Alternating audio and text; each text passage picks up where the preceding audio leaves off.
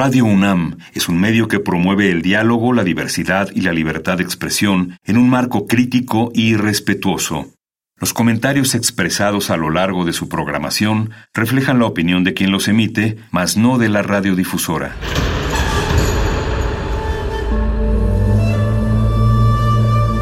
Un templo para la apreciación del ser mediante el sonido. mediante el sonido para nosotros. El sol sale durante la noche.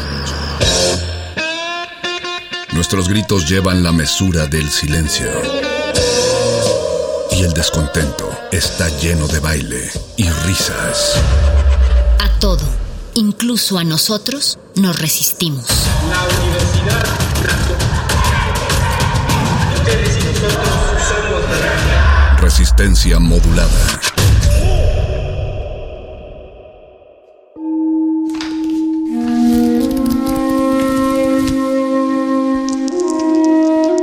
En este sótano la vida es como el Tetris. Si haces algo bien, desaparece. Pero tus errores se acumularán hasta hacerte perder.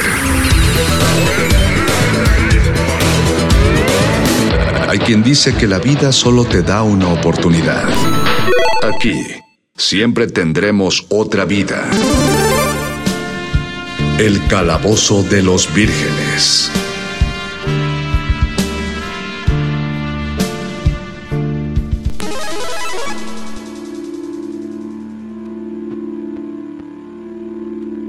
Buenas noches, audiencia de Resistencia Modulada. Buenas noches, queridas amigas y amigos de Radio UNAM. Está comenzando otra emisión más de Resistencia Modulada y el día de hoy, por ser martes, estamos comenzando otra emisión del Calabozo de los Vírgenes. Todo lo divertido está aquí. Agradecemos profundamente que nos estén sintonizando.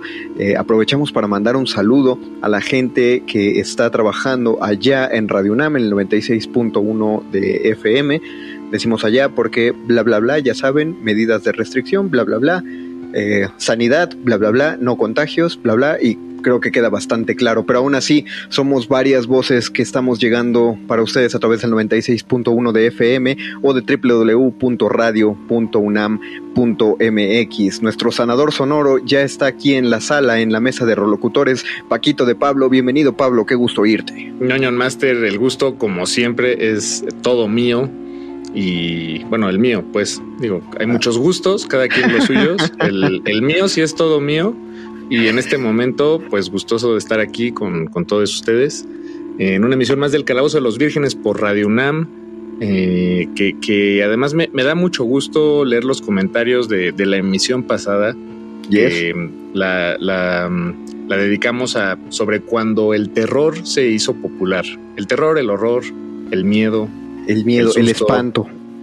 ¿Cómo, cómo el, hizo ese salto? El cómo hizo ese salto de ser, eh, de ser fábulas moralizantes y punitivas que buscaban castigar ciertas conductas, espantar a los niños para decirles por qué no debían entrar al bosque y de pronto se volvió un consumo de, ah, pues resulta que me gusta no dormir, me gusta tener pesadillas, eh, me gusta sentir que lo, lo, peor podría pasarnos y gracias a sus comentarios, a sus positivos comentarios acerca de nuestro invitado de aquella noche, Héctor Reyes, el cinéfilo incurable, es que lo volvemos a invitar y está aquí otra vez con nosotros en la cabina. Bienvenido, señor Reyes, el público enloquece. ¿Cómo estás, cinéfilo? Bien, bien, muchas gracias. Gracias por invitarme de nuevo. Ya les dije, yo, yo soy como Jason. O sea, yo voy a seguir regresando. Este, con pretextos más estúpidos cada vez. aquí voy a estar. Aquí voy a estar. Muchas gracias por invitarme. Muchas gracias a la gente que nos escucha. Bueno, no importa de qué manera haya acabado el programa anterior, como productores, el productor Paquito de Pablo va a buscar la manera de revivirte para es, la próxima emisión. y, y, como tal, digo, voy a, voy a aprovechar nada más aquí para, eh, voy a lanzar una mini pregunta, no, este, digo, si ya nos clavamos, ya ni modo, ya lo, lo ya se soltó. Yes. Ya se soltó, pero la, en realidad me gustaría que quede más como un, un teaser, como un, eh, un, adelanto de lo que se viene.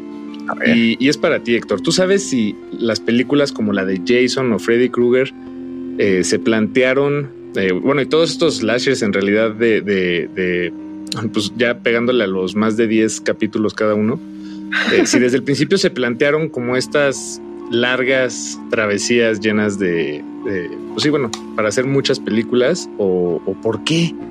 ¿Tienes esa respuesta? ¿Nos las vas a contar al rato? Sí, claro, claro que sí. ¿Te, te, te quieres, quieres entonces esperar después de la, de la primera canción? ¿Quieres que vayamos a una pausita musical para que la gente nos vaya escribiendo a, a nuestras redes? Les, les, recordamos que tenemos página de Facebook, que tenemos Instagram y tenemos Twitter, ¿no, Paco? Sí, así es. Estamos en arroba R modulada en las redes sociales que llevan arroba. Y en las que no llevan arroba, estamos como resistencia modulada. Ahí nos encuentran y ahí les estamos leyendo. Ahí nos dejan los comentarios. Entonces, eh, la primera, o, o, probablemente la única, no sé, quién sabe cómo se desarrolla esta plática, es una canción. Mijal, Mijal David, ¿es un, ¿es un grupo o es una persona, Héctor? Es, es el nombre del cantante, me parece. Ok, Mijal David. Treti, tri, Triti Galaxy. Creo, quiero pensar que mi checo no está oxidado. Triti, Triti Galax, Galaxy. Es que después de la caída del bloque socialista, pues ya nuestro checo se ha, se ha ido oxidando un poquito, pero. Sí, no tenemos tanto para usarlo, ¿no? un poco en el colegio, pero eso es un chiste muy, muy local. Saludos a las generaciones de teatro de, de nuestros Quiero años. mandar un saludo a la generación del colegio de literatura dramática y teatro. Lo logramos, llegamos a la radio. ¿Por qué, ¿Por qué esta canción, Héctor? Ah, bueno, es que esta canción eh, me llama mucho la atención porque originalmente, según yo, la versión original es de Menudo, la que interpretaba Menudo. y a alguien se le hizo chida, ¿no? Este, hacer el cover en checo. Y a Eli Roth se le hizo más chido ponerlo en el soundtrack de su película Hostal. Okay. Que es una película de horror gore.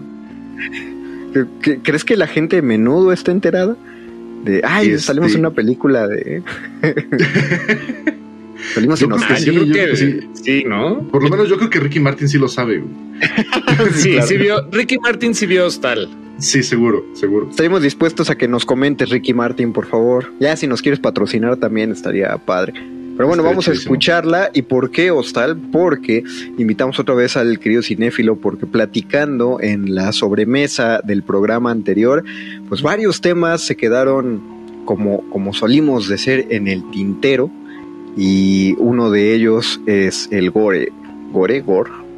Eh, por ahí, por ahí voy a empezar después, pero después de la rola, así que vamos a escucharlo. Esto es El Calabozo de los Vírgenes, todas las tripas y, y lo que va dentro de las tripas y lo que luego le metan las tripas va aquí. El Calabozo de los Vírgenes.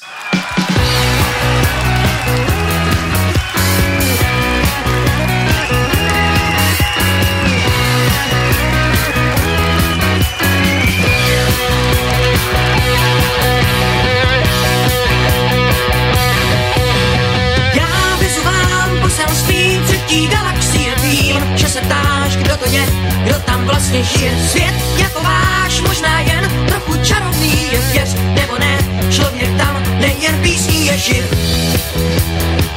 Zítra stejně jak dřív. Jsem tady den, to se ví, že se jeden diví je to div, že jste ještě živí, proč? Nevoní všude les, nebo v městech chýby, proč? Oceán špínou řek, život nechá si přijít. A jak to můžete žít? Hmm, si, si, si, si, si, si, si, si, moře aut, holé nic, pouze jejich slova znám, spoustu krás, podívej, nebes do výdu a svůj půvab má na horách, taky zima tu a já všech se tam, proč si jen sami kazíte svět? A zpátky z chutí víc vzhled, vzhled, vzhled, vzhled, vzhled, vzhled. Znám hvězdu jasnou jak den, jak úsměv dívek a šen všechnen. Znám hvězdu v souvěstí N, snad hezčí může být jen náš sen.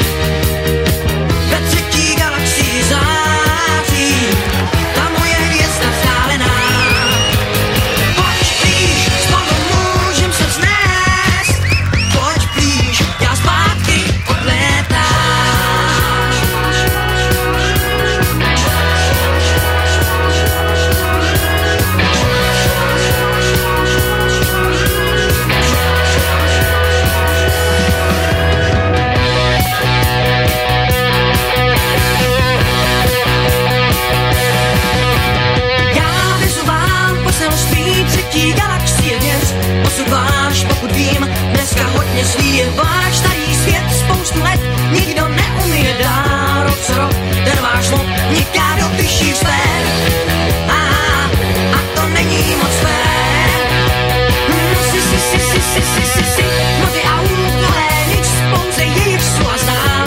Krás, podívej, kde bez do vídu a svůj půlmap má na horách, taky zima tu a já všech se tam proč jen, sami kazíte svět.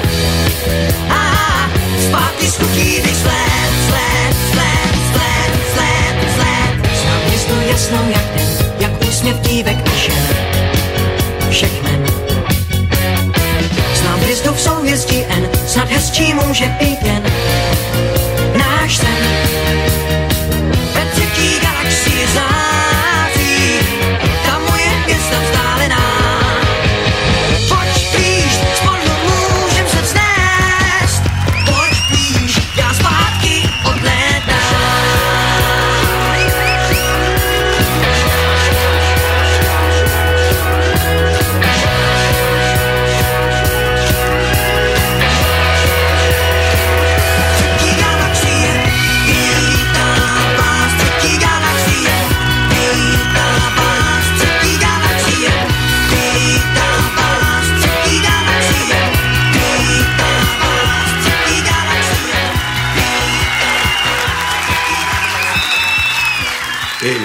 calabozo de los vírgenes.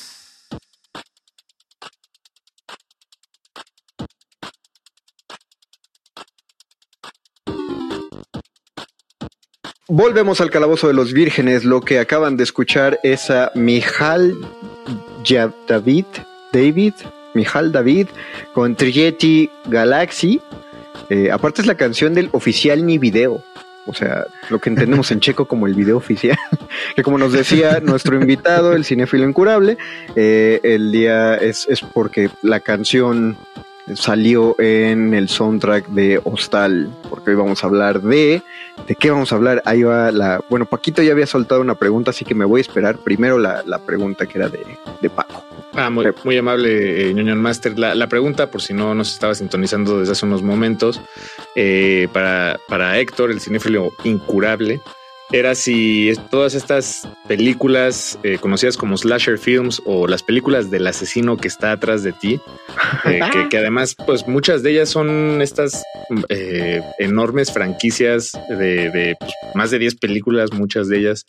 Y, y la pregunta concreta era si el, em, siempre se planteó como un negocio de esa manera, porque bueno, me imagino que es un negocio también, sin duda. O, o por qué, por, de dónde viene el fenómeno, por qué tantas reiteraciones de estas películas. Pues no, para nada, ¿eh? la única que se, planeó desde el inicio como franquicia fue Halloween. Eh, Y- que lo que quería hacer John Carpenter era hacer eh, cada año una película de Halloween para estrenarla en Halloween que contara una leyenda urbana eh, este, diferente, ¿no? Ah. Pero resulta que este le- les funciona muy bien Michael Myers y entonces mandan a la goma esta idea y entonces eh, Halloween 2 sigue la historia de Halloween 1 y en Halloween 3 quisieron cambiar la historia, pero a la gente no le gustó y entonces la franquicia se quedó dormida durante años, ¿no? Y este y todas las demás, este, pues sí fue tal cual por negocio. Eh, cuando filmaron Pesadilla en la calle del infierno, ni siquiera tenían dinero para terminar la película. Oh. tuvo, que, tuvo que pedir prestado para terminar la película. No. Oye, por Eh, eso, por eso la tercera de Halloween no sale Michael Myers y es como de una persona cucaracha y como de que alguien le explota la cabeza. No sé, no me resultó muy confuso todo el tiempo. Pero sí, no es nada del asesino, ¿no? Son como historias sueltas paranormales. Mm, Es una historia sobre eh, un magnate que fabrica este, máscaras de Halloween y entonces les pone un transmisor eh, basado en una piedra celta, no sé qué cosa, que le hace explotar la cabeza a los niños. Porque es su broma de No. Halloween. Oye, se oye chido. Está, está, está interesante, es, es tal cual película de culto. Debe, DVD, no sé por qué no no sé por qué no les gustó que la broma de Halloween de un magnate fuera que le reventara la cabeza a los niños. Pero además, eh, en Halloween 6 la meten al, al canon de, de la saga, y entonces resulta que el magnate este era parte de la secta de brujos que, este, que, ¿cómo se llama? Que propició el nacimiento del anticristo, que es Michael Myers.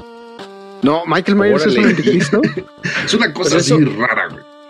Pero ese, ese canon se mantiene a, a las últimas, la- las últimas dos que salieron.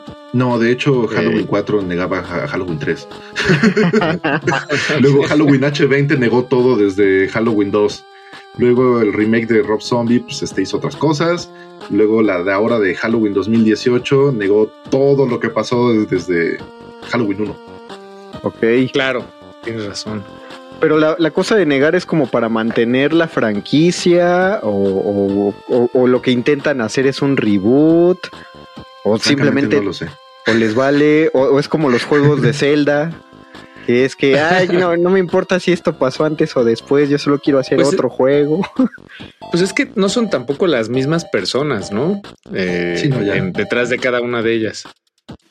Sí, Sí, no, las únicas que fueron como consistentes fueron las de Pesadilla en la calle del infierno.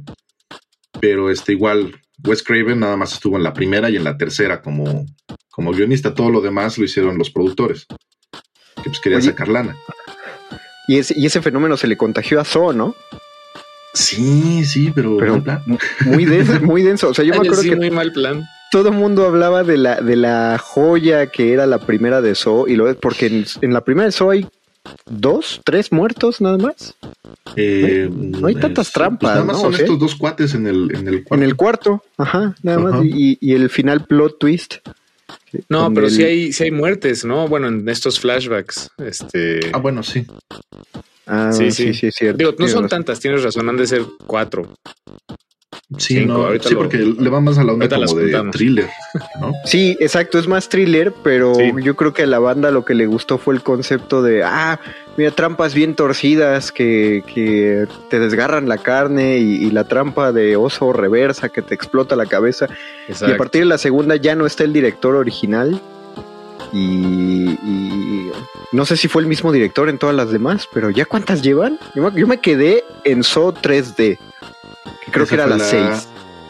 Creo que era la, ah, era la 7. Fue la siete. Que tenía. Luego sacaron. Ah, mira, son nueve, son nueve. Sí, en luego total. sacaron Jigsaw y luego sacaron Spiral.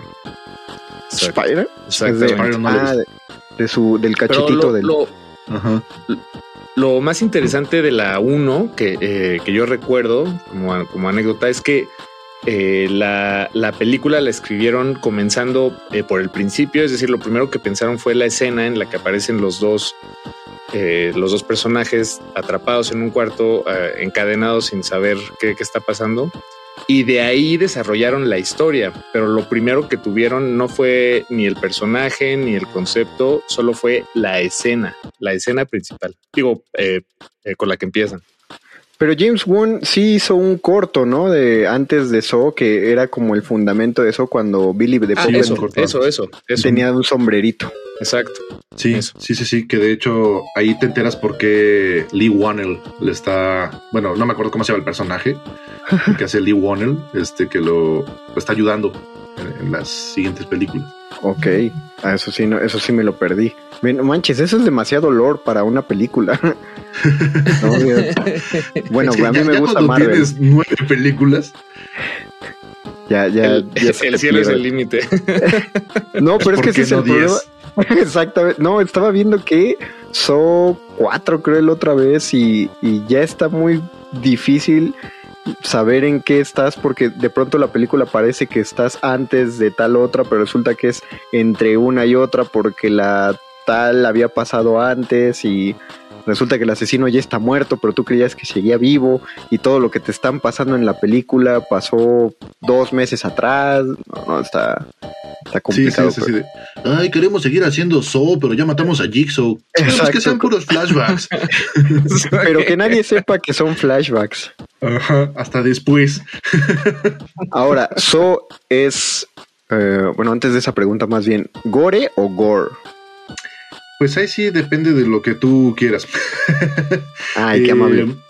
Sí, sí, en, el, el término original en inglés es gore, ¿no? Ok. O sea, se pronuncia gore. Eh, la castellanización pues sería gore, también es correcto. Y de todos modos en Europa, en la mayor parte de Europa les llaman splatter. Entonces, Ah, es lo mismo. Ah, qué bueno, qué bueno que me dices. bueno, yo lo he encontrado como, como sinónimo, splatter. Ok. Que es, es bueno que me. que, significa como.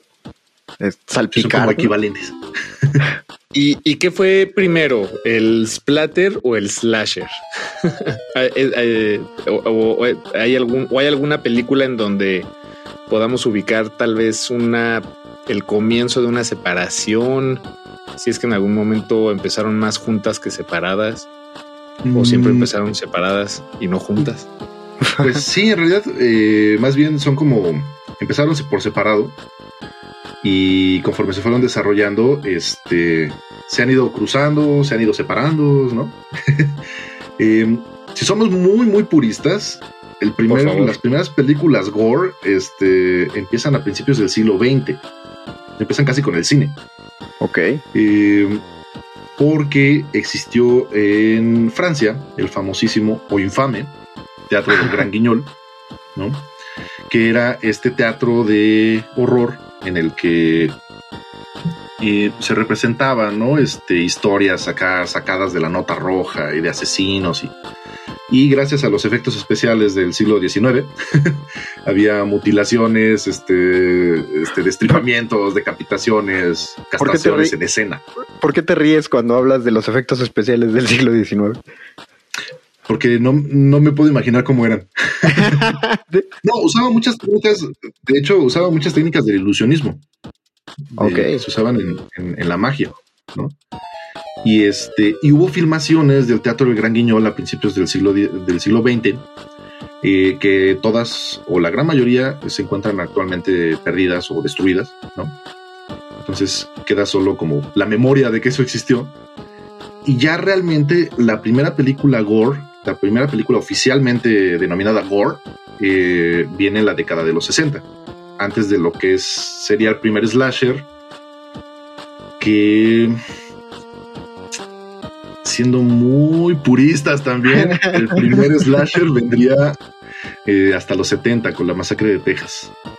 Yo había oído que había una película que se llamaba Ay, La mansión no sé qué, basada en una novela que se llamaba, eso me acuerdo de la novela, La escalera circular de Circular Starcase, y es como de 1904, ponle tú, o sea, estoy, porque todavía es de cine silente, y que trata de un montón de invitados que llevan ahí a, a pues creo que hasta en Los Simpson hicieron una parodia. Un montón de invitados que son llevados por un magnate a la mansión y los van matando a todos.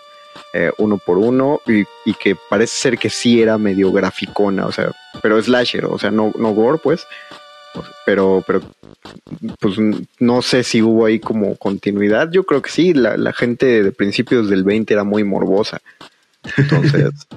Pero, pero bueno, plantemos que esos más bien eran como, como pioneros, ¿no? Y que la primera sería aquí en los 70, dices. En los 60. En los 60. ¿Y cuál, cuál, cuál sería ese primer slasher y cuál sería la primera gore? Bueno, el, primer slasher, como tal, te digo ya con, la fórmula como tal del slasher, es la masacre de Texas. En el esa fórmula como tal es que la, fórmula del, asesino y el grupo asesino de enmascarado correteando gente. Exacto. Porque antes ya había habido este pues antecedentes, ¿no? Eh, con, con este el fotógrafo del crimen, con Peeping Tom. Eh, ya había habido antecedentes con Psicosis de Alfred Hitchcock, que es más o ah, menos también la, idea. Pero no se ve desarrollado como tal. La fórmula que eh, sigue Masacre de Texas, bueno, que usa Masacre de Texas, van a usar todos los slashers después de Masacre de Texas y se va a terminar de definir con Halloween. Halloween es como la que termina de construir el género, el subgénero slasher. Ok, ok. ¿Qué, qué, sería eso que, termina por consolidar, que no estaba? Y pues todos los temas, todos los tópicos, todos los, eh, si se les quiere llamar así, clichés, ¿no? Que se van a seguir utilizando. Eh, toda la fórmula de la Final Girl, del asesino enmascarado como tal, ah. este, de todo lo que platicábamos la, emisión pasada, ¿no? De eh, la cuestión precautoria, la cuestión moralina que se tiene en, el slasher, ¿no? Este, eh, la ambigüedad sobre la muerte, por ejemplo, del, asesino, ¿no? que Michael Myers desaparece después de que le vacían un revólver en el pecho este fin que después de fin aparece el símbolo de interrogación. Fin. Ándale, casi, ¿O no? qué molesto. Más o menos, sí. Ya sé que viene otra el próximo año, solo quieren mi dinero. Ok, y la primera, Gore, porque la masacre de Texas, la, la primera, pues ya, o sea, el nombre lo tiene muy clarito, ¿no? Y creo que sí, sí consigue muy bien ese objetivo de, de, tripas, de sangre. O sea, finalmente la máscara del asesino, contrario a muchas otras máscaras, eh, muchas otras eh, eh, atuendos de los asesinos, pues esta está hecha de pieles. Entonces, no sé qué, qué, te- qué tan, qué tan sangriento tiene que ser algo para que ya le den su medallita de, ah, pues si eres película gore. Bueno, la masacre de Texas como tal, hay quien la clasifica en el gore, hay quienes no la clasifican en el gore, yo estoy con los que no. Ok. Eh, en realidad, la masacre de Texas funciona eh, más por su gestión, más por este, por cómo se llama, por eh, lo que platicábamos la vez pasada también. Este, alcanzas a ver, no alcanzas a ver, porque la Ah. neta no tenían tanto presupuesto para hacer esas cosas, ¿no? Entonces, en Claro. realidad, en la masacre de Texas se usó, en toda la película se usó como medio litro de sangre artificial. Ok, eso es, eso es ahorrar. Qué bien. Sí, sí, sí, sí. y todos son este Leatherface este, blandiendo la motosierra, ves la, la- la casa decorada con esqueletos, ¿no? Pero realmente sangre así, sangre, tripas, ves muy poquito. Oye, pero es- ahorita que dijiste lo de no había tanto presupuesto en general, o al menos es una, ya me dirás tú si estoy viciado, si es un cliché de mi parte. A mí me parece que las películas gore tienen poco presupuesto en, en general, ¿no? O sea, o, más bien así es porque- muy difícil hacer un cerebro realista. No, lo que pasa es que, pues, como es cine más este subversivo, ¿no? Eh, no tiene como el apoyo de estudios, ¿no? Casi todo el cine gore que se hace o que se hizo en algún momento, pues fue independiente. Realmente el cine gore como parte del mainstream lo vamos a ver precisamente hasta eh, la década del 2000 con este, los remakes de las películas de los 70s, de los 80, con Soul precisamente. Pero antes de eso el, el gore no estaba en el mainstream como tal. No, y de hecho me da más asco esa sangre porque si huelo el plástico y, los prostéticos. Ay, no, o sea, parece pus su sangre. No, no, no, sí, sí se vuelve, se me hace más desagradable saber que es falsa. O sea, que no se ve como real, pues. No me malentiendan, no, no, no me vayan a cancelar el programa. No es que quiera sangre real, pero no, no sé, tanto plástico es lo que a mí me asquea un poquito. Sí, el, olorcito a, a amoníaco del látex. ¿eh? En ese sentido, justo que, que mencionas, Conde, yo tengo ubicados por, digo, por categorizar dos grandes, este, sí, do- por hacer dos categorías eh, al gore en el que es serio, entre comillas, y, se- y no serio, entre comillas, ¿no? El, el que salpica litros y litros de sangre cuando dices, oye, solo te corté un dedo. eh, no, que ese sería como el, el no serio. Y, y el serio, pues tal vez es más cerca a, pues sí, a, no sé, a, A la realidad. Jason machetea a, a alguien y, y digo, y sí le corta el brazo y sale sangre, pero bueno, no es nada exagerado. Es que sí es exagerado, pero justo este, no, no, no. Que no, sabrías cómo reaccionar. no es ese. Exacto, exacto, exacto, exactamente. Sí, bueno, el, el- el gore surge como, como subgénero del, del cine de horror, pero después más que subgénero se va convirtiendo en un estilo, en una especie de propuesta estética, y entonces tú ya puedes meter cualquier género en la propuesta estética del gore. Entonces tienes, por ejemplo, este Tromeo y Julieta, ¿no? que es Romeo y Julieta, donde la gente se decapita y se arranca brazos, y, ¿no? Es Romeo y Julieta, pero con tripas. Y puedes tener, este, por ejemplo, Brain Dead, tu madre se comió a mi perro, ¿no? que es este. Son zombies, pero rock and rolleros. Y este resulta que si matas a un zombie y le sacas los pulmones, los pulmones te van a seguir atacando, güey. Y es una comedia este, de, de slapstick, ¿no? Pero con tripas. Que por eso, de hecho, se acuña también el término splatterstick, ¿no? Que es la, la- Ok. la unión del cine splatter con la comedia de slapstick, que generalmente la ubicamos como la comedia de pastelazo. Ok, ok. Claro. Eh, ay, eh, es que de ahí salieron tantas cosas. Bueno, una, la que me llegó de inmediato. Cuando hablaste de Tromeo y Julieta, eh, en el nombre viene una, mira, hasta, hasta sonríes porque sabes para dónde va esto, ¿no? Esa, esa película se llama Tromeo y Julieta por un motivo eh, y es porque es esta, es una productora o una, una- Es una una, casa productora. Una compañía productora llamada Troma que se ha vuelto un culto de Internet. No sé si antes de Internet hubiera tenido la misma fama. No sé si existía antes de Internet, pero todo el mundo ha visto al menos una escena de- sin quererlo de las películas de Troma. Cuéntale a la gente qué son esas, qué es ese Troma del que tanto hablamos. Bueno, eh, Trauma Entertainment existe desde finales de los 70. Entertainment. Eh, y este su tirada es el cine barato, barato, barato, barato. Eh, la compañía la maneja una sola persona, el productor Lloyd Kaufman, que también dirige muchas de las películas. Y eh, Lloyd Kaufman dice que bueno, que si el cine barato es el cine de serie B, ellos hacen cine de serie Z. O sea, ya nos aventamos todo el alfabeto de, De descuentos. Sí, sí. Eh, y tuvieron su época de mayor auge en los 80 con el mercado del video, ¿no? Porque pues eran películas que podían sacar directo a video. Entre los grandes clásicos de Troma Entertainment, que todos son como comedia, como gore, como mezclando géneros, están por supuesto El Vengador Tóxico, que es como su producto más, Uf, más, de- este, su más insignia. distribuido, ¿no? De hecho, su logo es la carita del, del Toxi. Eh, está Zombies Rednecks, también es un gran clásico de Troma. Redneck Eh, Zombies. Redneck Zombies. Este. eh, ay, ¿cómo se llama esta otra? La de Poltergeist, que es la Bueno, noche de los, la noche de los pollos muertos vivientes. La noche de los pollos vivientes. qué, qué Este- horror de película. ¿Cuál otra era? Ah, Samurai Cop, creo que también. Samurai Cop es de. ¿es Creo que es de Troma. Wow. Sí, creo, la verdad no estoy muy seguro, pero me suena que sí. No, no podemos quedarnos, audiencia, a, a detallar cada una de estas películas. cada una es una joya. Hay cosas que no podemos mencionar. eh, pero yo, yo solo les diré que es esas películas que les digo de sangre de plástico y, y casi todo de plástico son, es troma. O sea, cualquier, cualquier parte del cuerpo que a ustedes se les ocurra, aunque sea imposible, que se puede hinchar y luego explotar de sangre, cualquiera es- está en una película de troma. Qué horror. Creo que no es Samurai Cop, creo que es este Sargento Kabuki o algo así. Pero No, no. Exacto. Es, un- es un crossover. Ok, ok, ok. Eh, ay, qué padre. Va- vayan a buscar, o no sé.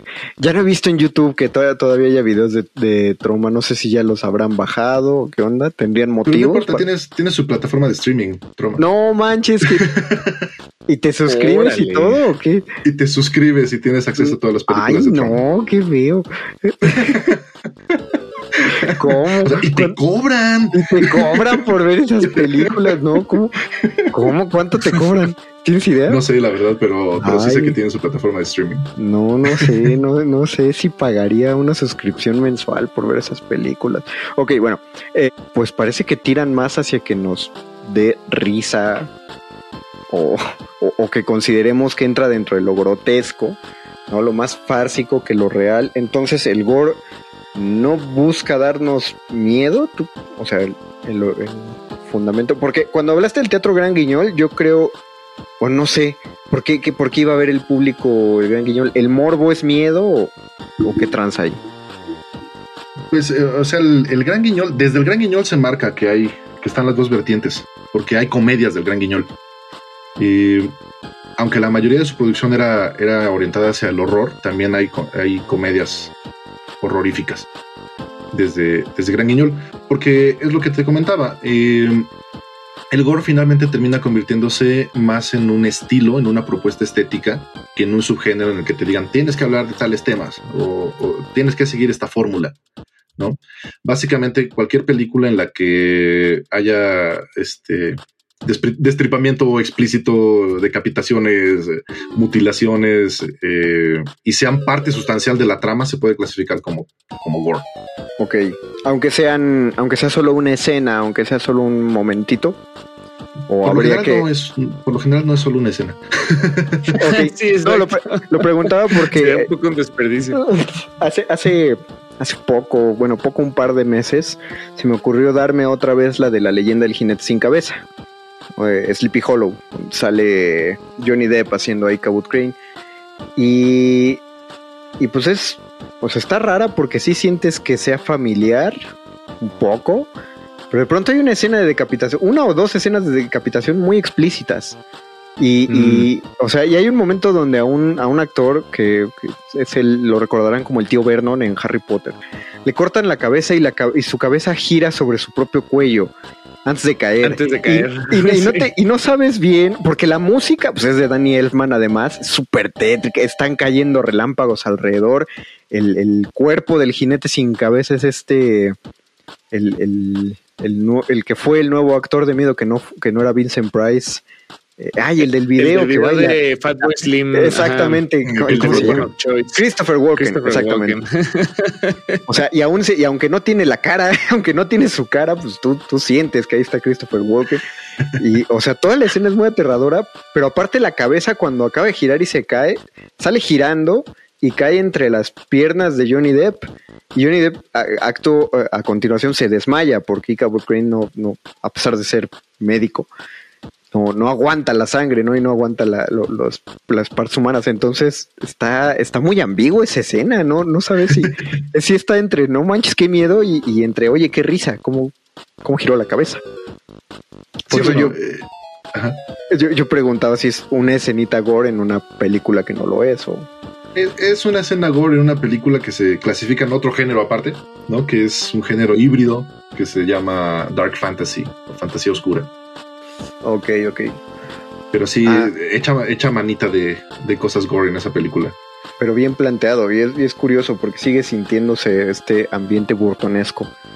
Eh, sí, sí. a pesar de a pesar de las escenas. Ok, y una una que tú reconozcas como así que vi que la viste y dijiste ah no debía hacer esto. Mi vida cambió a partir de que vi esta película gore. O sea, siento que algo adentro de mí se murió y ya estás diciendo que sí. O sea, que sí te acuerdas de alguna. De, de esas películas que te hacen cuestionarte si, si realmente el cine, el cine sirve para eso. Ándale. ¿Qué viste? ¿Qué Eh, viste? bueno, eh, a, a- a mí es muy difícil, ¿no? Que, que me den asquito las películas o que me traumen, ¿no? Pero sí me impresionan, ¿no? Eh, y en ese caso te puedo mencionar Holocausto Caníbal. Ah, Holocausto Ah, Caníbal. claro. A ver, estoy seguro que Bueno. muchos la ubican, pero debe haber alguien en la audiencia que, que la haya oído y que no sepa qué onda. Que, que- que nos cuentas de Holocausto Caníbal? Bueno, Holocausto Caníbal es una película de 1980, si mal no recuerdo, italiana. Eh, de estas películas italianas hechas pasar por gringas, porque así vendían su cine los italianos.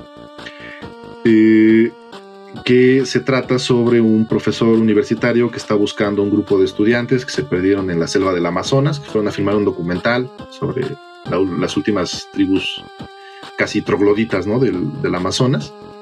Este, y llega y se entera de que pues, desaparecieron, pero se encuentra con los rollos de película que filmaron. Se los lleva de regreso a Nueva York. Entonces empiezan a ver todas las, todos los abusos que cometieron los, los chavos estos contra los indígenas y que pues, terminaron comiéndoselos y, y este y cómo se dice y, y, pues castigándolos no de, de, sendas formas de, de formas horribles No, y, y recuerdo que en, en esa película, en, en la producción, eh, hay unas como tres o cuatro muertes en escena de animales salvajes que sí fueron eh, filmadas de verdad. Eh, Sí. Matan a una tarántula, creo que a una tortuga, Una tortuga. serpiente. eh, no recuerdo si un chango, no me hagan caso. varios varios Pero sí. sí. Ah, No. varios, este, y, y- pero sí los mataron. Sí, cerdo. o sea, el, sí, bueno, la tortuga recuerdo que se la comieron. Sí, y la, y la matan de sí, una manera sí, horrenda. Ayudan algo ahí. Sí, la, la van destazando viva. Alguien. Exacto, viva además, ¿no? O Sí, sea, de que- hecho, gracias a esa película es que se empezó a, a legislar a nivel internacional en materia de derechos de Ah, animales. Ah, Órale. mira, que, que- que no, no sé qué opinar al respecto. No sé si decir qué bueno, porque ¿por qué tuvo que pasar Holocausto Caníbal para que alguien dijera, oye, pero no vayas a... Yo creo que a nadie se le había ocurrido, ¿no? Creo que era una regla no escrita de, eh, oye, no, el, el caballo de, por ejemplo, lo que decía este eh, Coppola de, del Padrino, ¿no? De que cuando se estrena El Padrino, eh, llegaron a, lo- a los estudios un montón de cartas furiosas por la escena de la cabeza del caballo en, en la cama.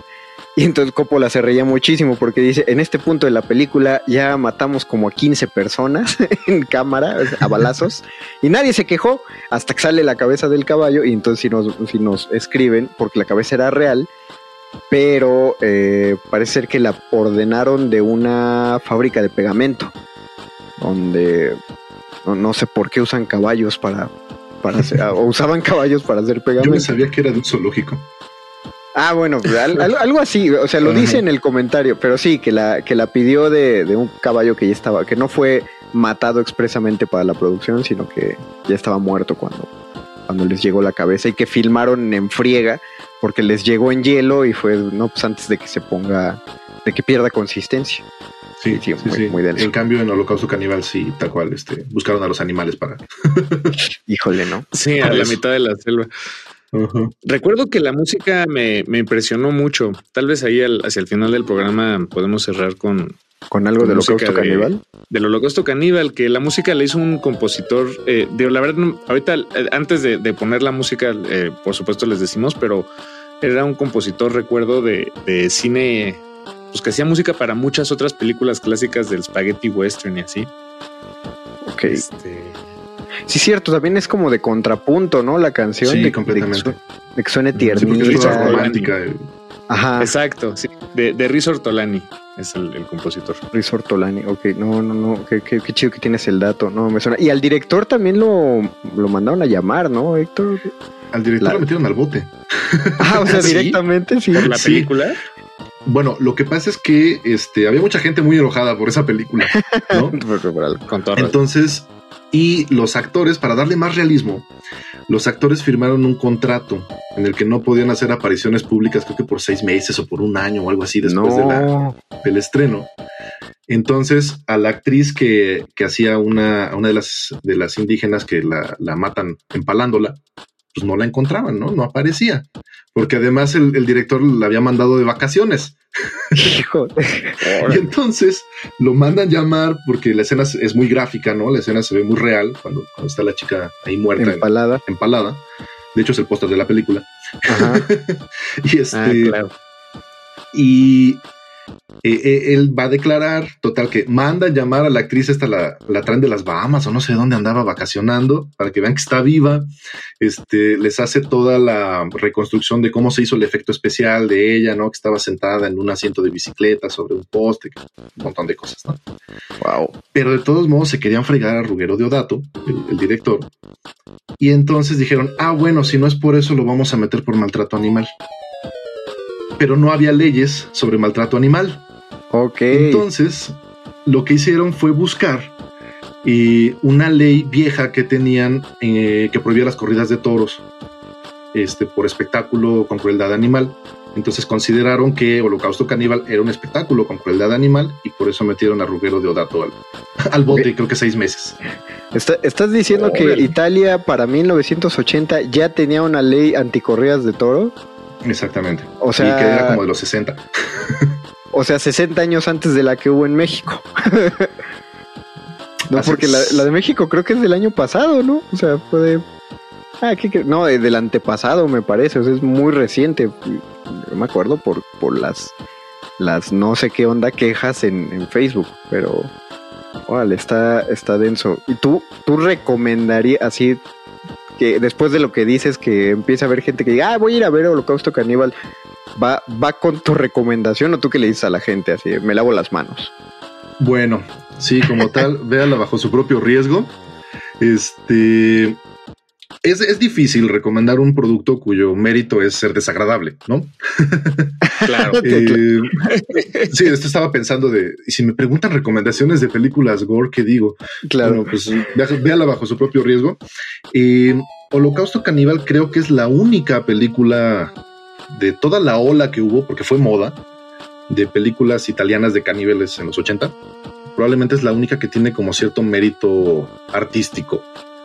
Eh, cierta pretensión artística, sociológica, por el estilo. Las demás son pura explotación, porque Híjole. de verdad hubo una avalancha de películas de caníbales en los, en los 80, así como hubo de películas de zombies también en Italia. Claro, de que a alguien le gusta un tema, eh, no lo suelta, ¿no? Por ejemplo, eh, cuando Poe escribe el cuento de Enterrado Vivo es porque en, pues en todo el mundo empezó a haber, bueno, Poe trabajaba en los periódicos, ¿no? escribía sus cuentos para los periódicos y empezó a haber una ola de reportar personas que habían sido enterradas vivas, que estaba pasando en todo el mundo. Pero hay un libro que buenísimo que siempre recomiendo que se llama este eh, Gabinete de Curiosidades Médicas de Jan Bondelson del siglo XXI, editores, en los que habla que realmente son, fueron contadicísimos en la historia de la medicina los casos de gente enterrada viva por error médico, ¿no? Porque lo que le tenía miedo Poe y lo que le tenía miedo la gente del siglo XIX era que los enterraran vivos. Por eso hasta se inventaron las, las esas tumbas, ¿no, Héctor? De, de la, exacto, de la campanita, que tenía una campana que iba para adentro para que. O sea, imagínate cuántos tenías que pagar para que te instalaran. y eso en caso de que si, si te habían enterrado vivo. Sí, eh, había gente que pagaba para que la decapitaran antes de enterrarla. O sea, un montón de cosas. Lo que relata Bondeson es que pues los médicos siguen unos protocolos y uno de ellos, justamente eh, lo de velar los cuerpos y que duraran como una semana en la morgue, pues era para eso, ¿no? Para empezar a ver si se empezaron a podrir. O sea, aunque no se, aunque no se entendía tal cual la catatonia también, pues sí daban chance de, de- de comprobar que estuvieran muertos. La cuestión es que hubo un, un periodista, y me parece que británico, que escuchó el relato y lo publica en el periódico y ese periódico se empezó a vender un montón. Entonces el director de otro periódico le pidió a sus redactores que buscaran otro caso así y aplicaron la que aplicamos los medios de comunicación en la actualidad. Lo googleamos y nos fusilamos la nota de otro periódico. Entonces en lugar de, en lugar de investigar otro caso, replicaron la misma nota, cambiaron un nombre o una letra y de pronto todos los periódicos empezaron a publicar la misma nota pero con sutiles diferencias. Y entonces todo el mundo creyó que se estaba desatando una ola de enterrados vivos.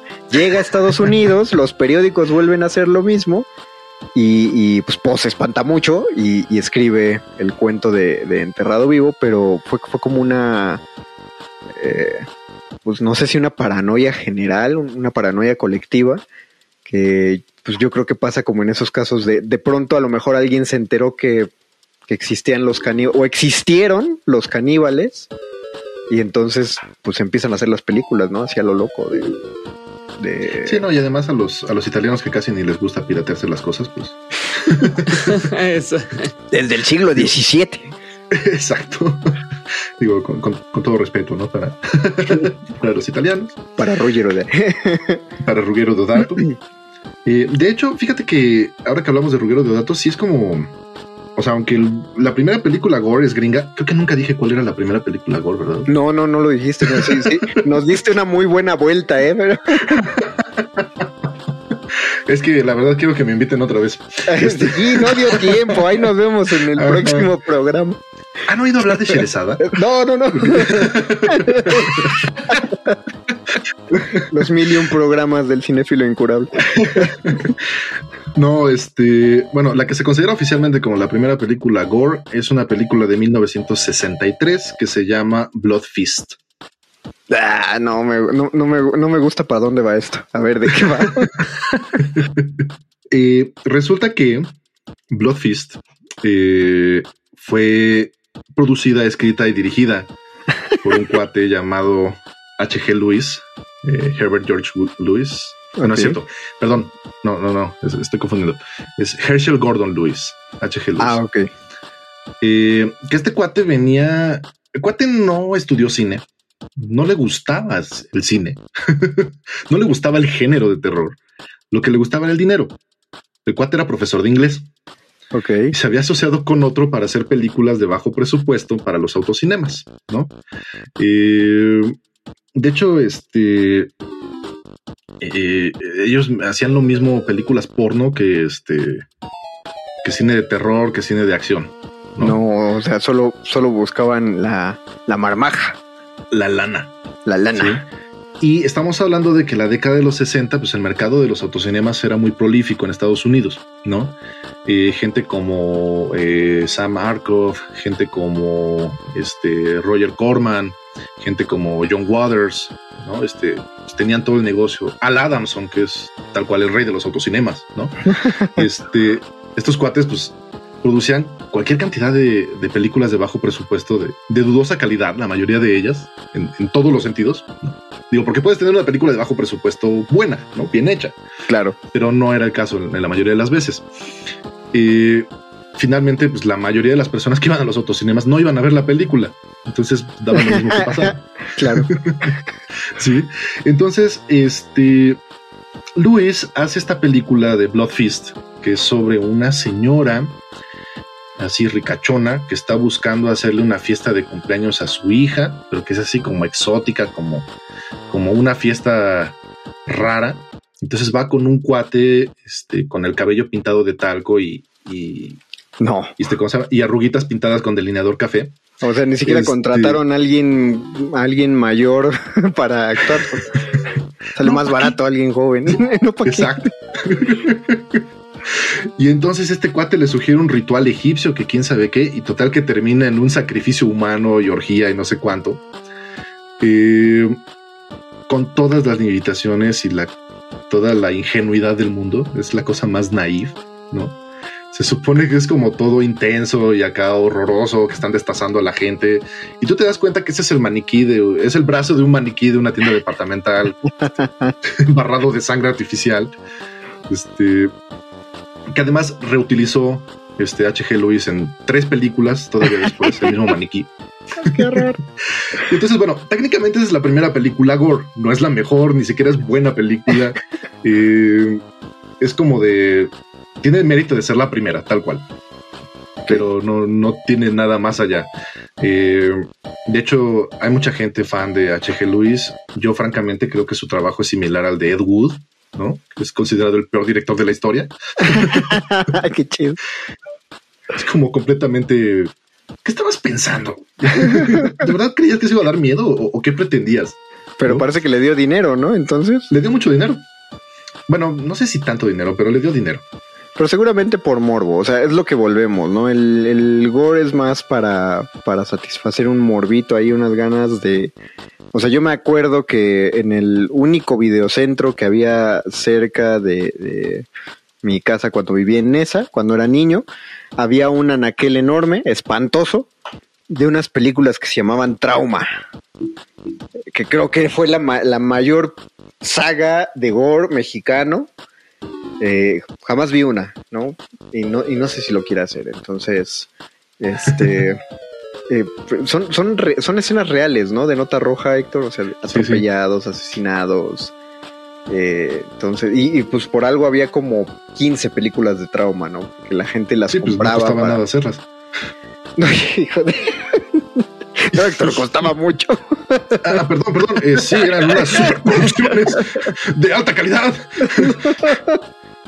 No, pero te, te, entendimos. No, pues sí, te, qué, qué, qué, asco, qué barato. Y, y bueno, pues ya para, para terminar, eh, para concluir esta emisión, pues sí, eh, pensaste bien, te lo íbamos a preguntar y ya no puedes contestar la misma.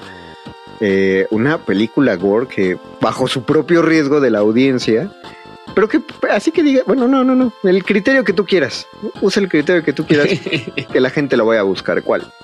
Bueno, ya mencionamos Holocausto Caníbal, ya nos hemos, ya este, mencionamos Braindead. Eh, si de veras les gustan esas cosas, chéquense Mártires, la francesa ah, Mártires. Sí, cierto, siempre dicen de esa. O chéquense Necromantic. Ah, Necromantic es clasicona, ¿no? ¿De qué? De... Necromantic es clasicona del underground. Este, su director hizo la película más subversiva que pudo para que la prohibieran, tal cual. como desafío al sistema. Okay, eh, es un cuate que, que trabaja recogiendo cadáveres en las carreteras y resulta que su esposa es necrófila, entonces le lleva, mm. le lleva pedazos de lo que encuentra. No, no, no. Se juntó, se juntó el hambre con las ganas de comer en esa película. Literal. Ok, sí, pues. Y, y, tiene, tiene en, en, en, muchas de las escenas tiene buenos efectos especiales. Híjole. Bueno, eh, ya lo saben bajo, bajo su propio riesgo. ¿Algo, algo que quieras agregar, Paquito? A esta. Eh, solo estoy, quisiera agregar que estoy viendo imágenes de Necromantic en línea y sí se ve muy atascada. Entonces, este, te agradezco mucho la recomendación, Héctor, porque creo que no esperábamos menos. Exacto. Estoy para servir. Muchas gracias, Cinéfilo Incurable, Héctor Reyes. Gracias. Repítele a la gente tus redes sociales y tu blog para que te vayan a buscar. Claro que sí, pueden visitar mi blog eh, www.cinefiloincurable.com.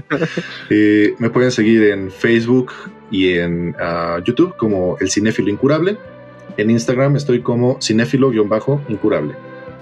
Muy bien, entonces vayan a buscarlo para que sigan. a- Sube, sube fotos de juguetes bien padres y de mini, mini, mini reseñas en Instagram de, de películas que tiene y que a uno le dan ganas de visitar los locales de DVDs que deben seguir por ahí, que te venden 3 por 100.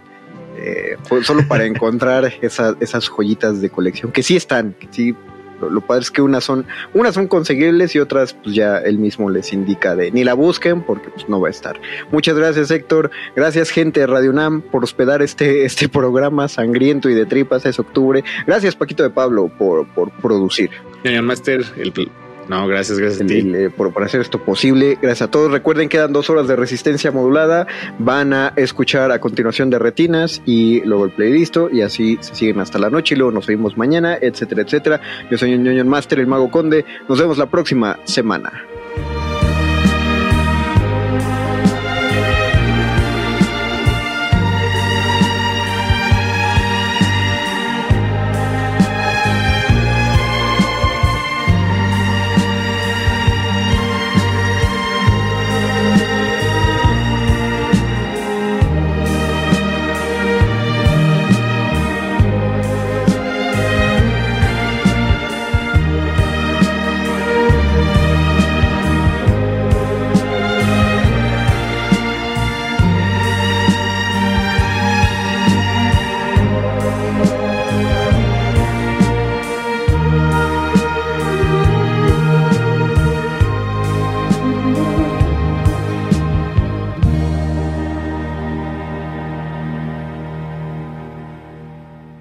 Calabozo de los vírgenes.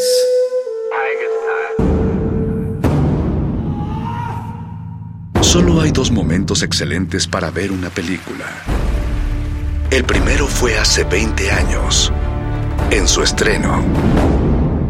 El segundo gran momento es hoy. De retinas. De, de- de- de retinas.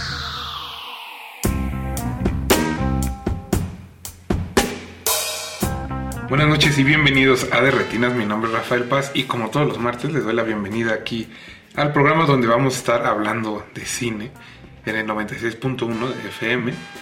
Y como todos los martes está aquí Jorge Negrete. Jorge, ¿cómo estás? Hola Rafa, buenas noches. Y también nos acompaña Leslie Solís, que ya la han escuchado en este espacio. Hola Rafa, hola Jorge.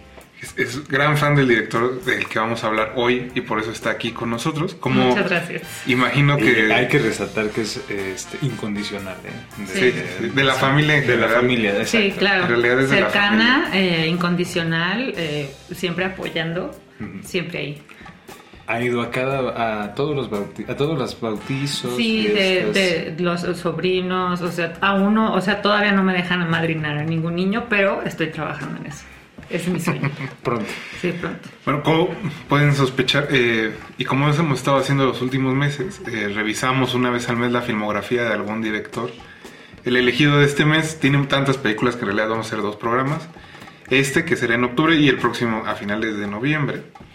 Eh, y pues vamos a revisar básicamente las películas de Francis Ford Coppola, casi todas, en realidad todas creo.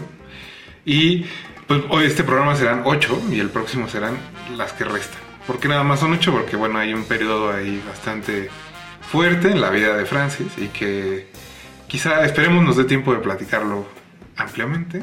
Imagino que no, porque el tiempo se va rápido. Pero bueno, ese es el tema de esta noche. Vamos a estar hablando de Francis Ford Coppola, un hombre que nació en 1939 en Detroit y que pues toda la vida ha hecho cine en realidad y vendido mucho vino, que es a lo que se dedica. Y ha disfrutado la vida, sobre todo. Eh, bueno, no sé, eso no sé. Bueno, al menos una casa en Napa, o sea, para mí sí es, eh, se ha dedicado a disfrutar la vida. Bueno, creo que, o sea, más bien es, ha hecho lo que ha querido. La familia Coppola no la pasa mal, es lo que yo diría. Y lo, más importante, ha filmado como ha querido. Ha film- exacto, creo que eso es lo más importante. O sea, ha filmado como ha querido y, y creo que eso lo hace como eh, lo que es para, para muchos, ¿no? Pero bueno, ese es el tema de esta noche en Derretinas. Vamos a ir a un corte musical, pero antes agradecerle a todo el equipo de la estación que hace posible la transmisión de este espacio y a Mauricio Orduña, que es el productor. Les recuerdo que nos pueden contactar en Twitter, en arroba Rmodulada. Leslie está como arroba Leslie-Solís y Jorge es arroba JJNegretec. Así es. Cuéntenos cuál es su película favorita de Francis Ford Coppola y pues regresamos, no se despeguen, están en Derretinas. De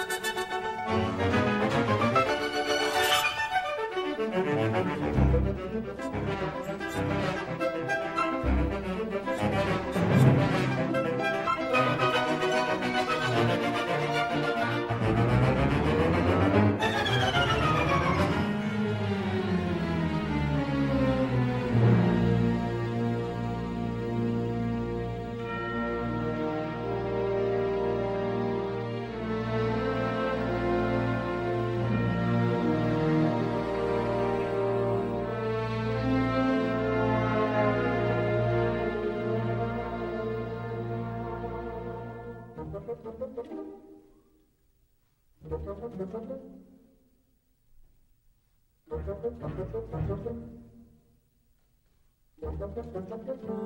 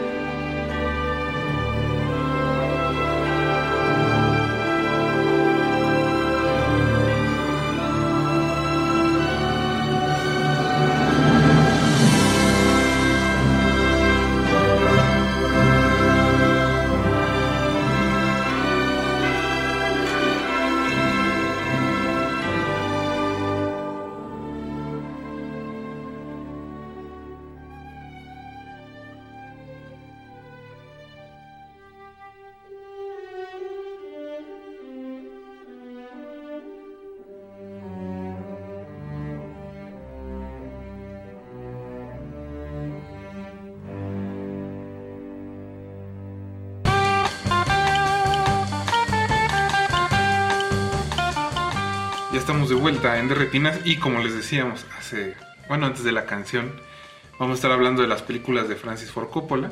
Chicos, creo que ustedes vieron las primeras ocho, sin falta. Así es.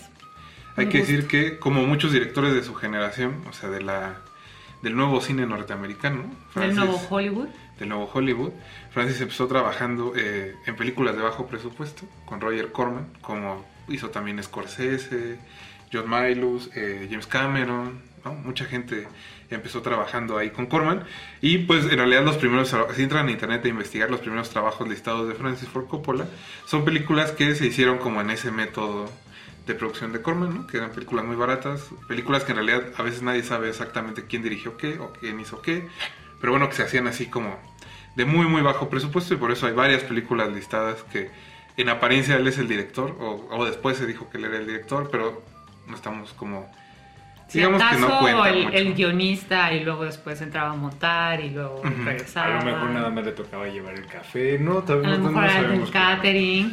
Sí, creo que era un sistema, no sé, cuando repasábamos esto yo pensaba mucho en el equivalente a los videohomes, o sea, siento que un poco le tocó a él empezar como si a ti ahorita te dijeran como, ¿quieres empezar a, a aprender sobre esto del cine?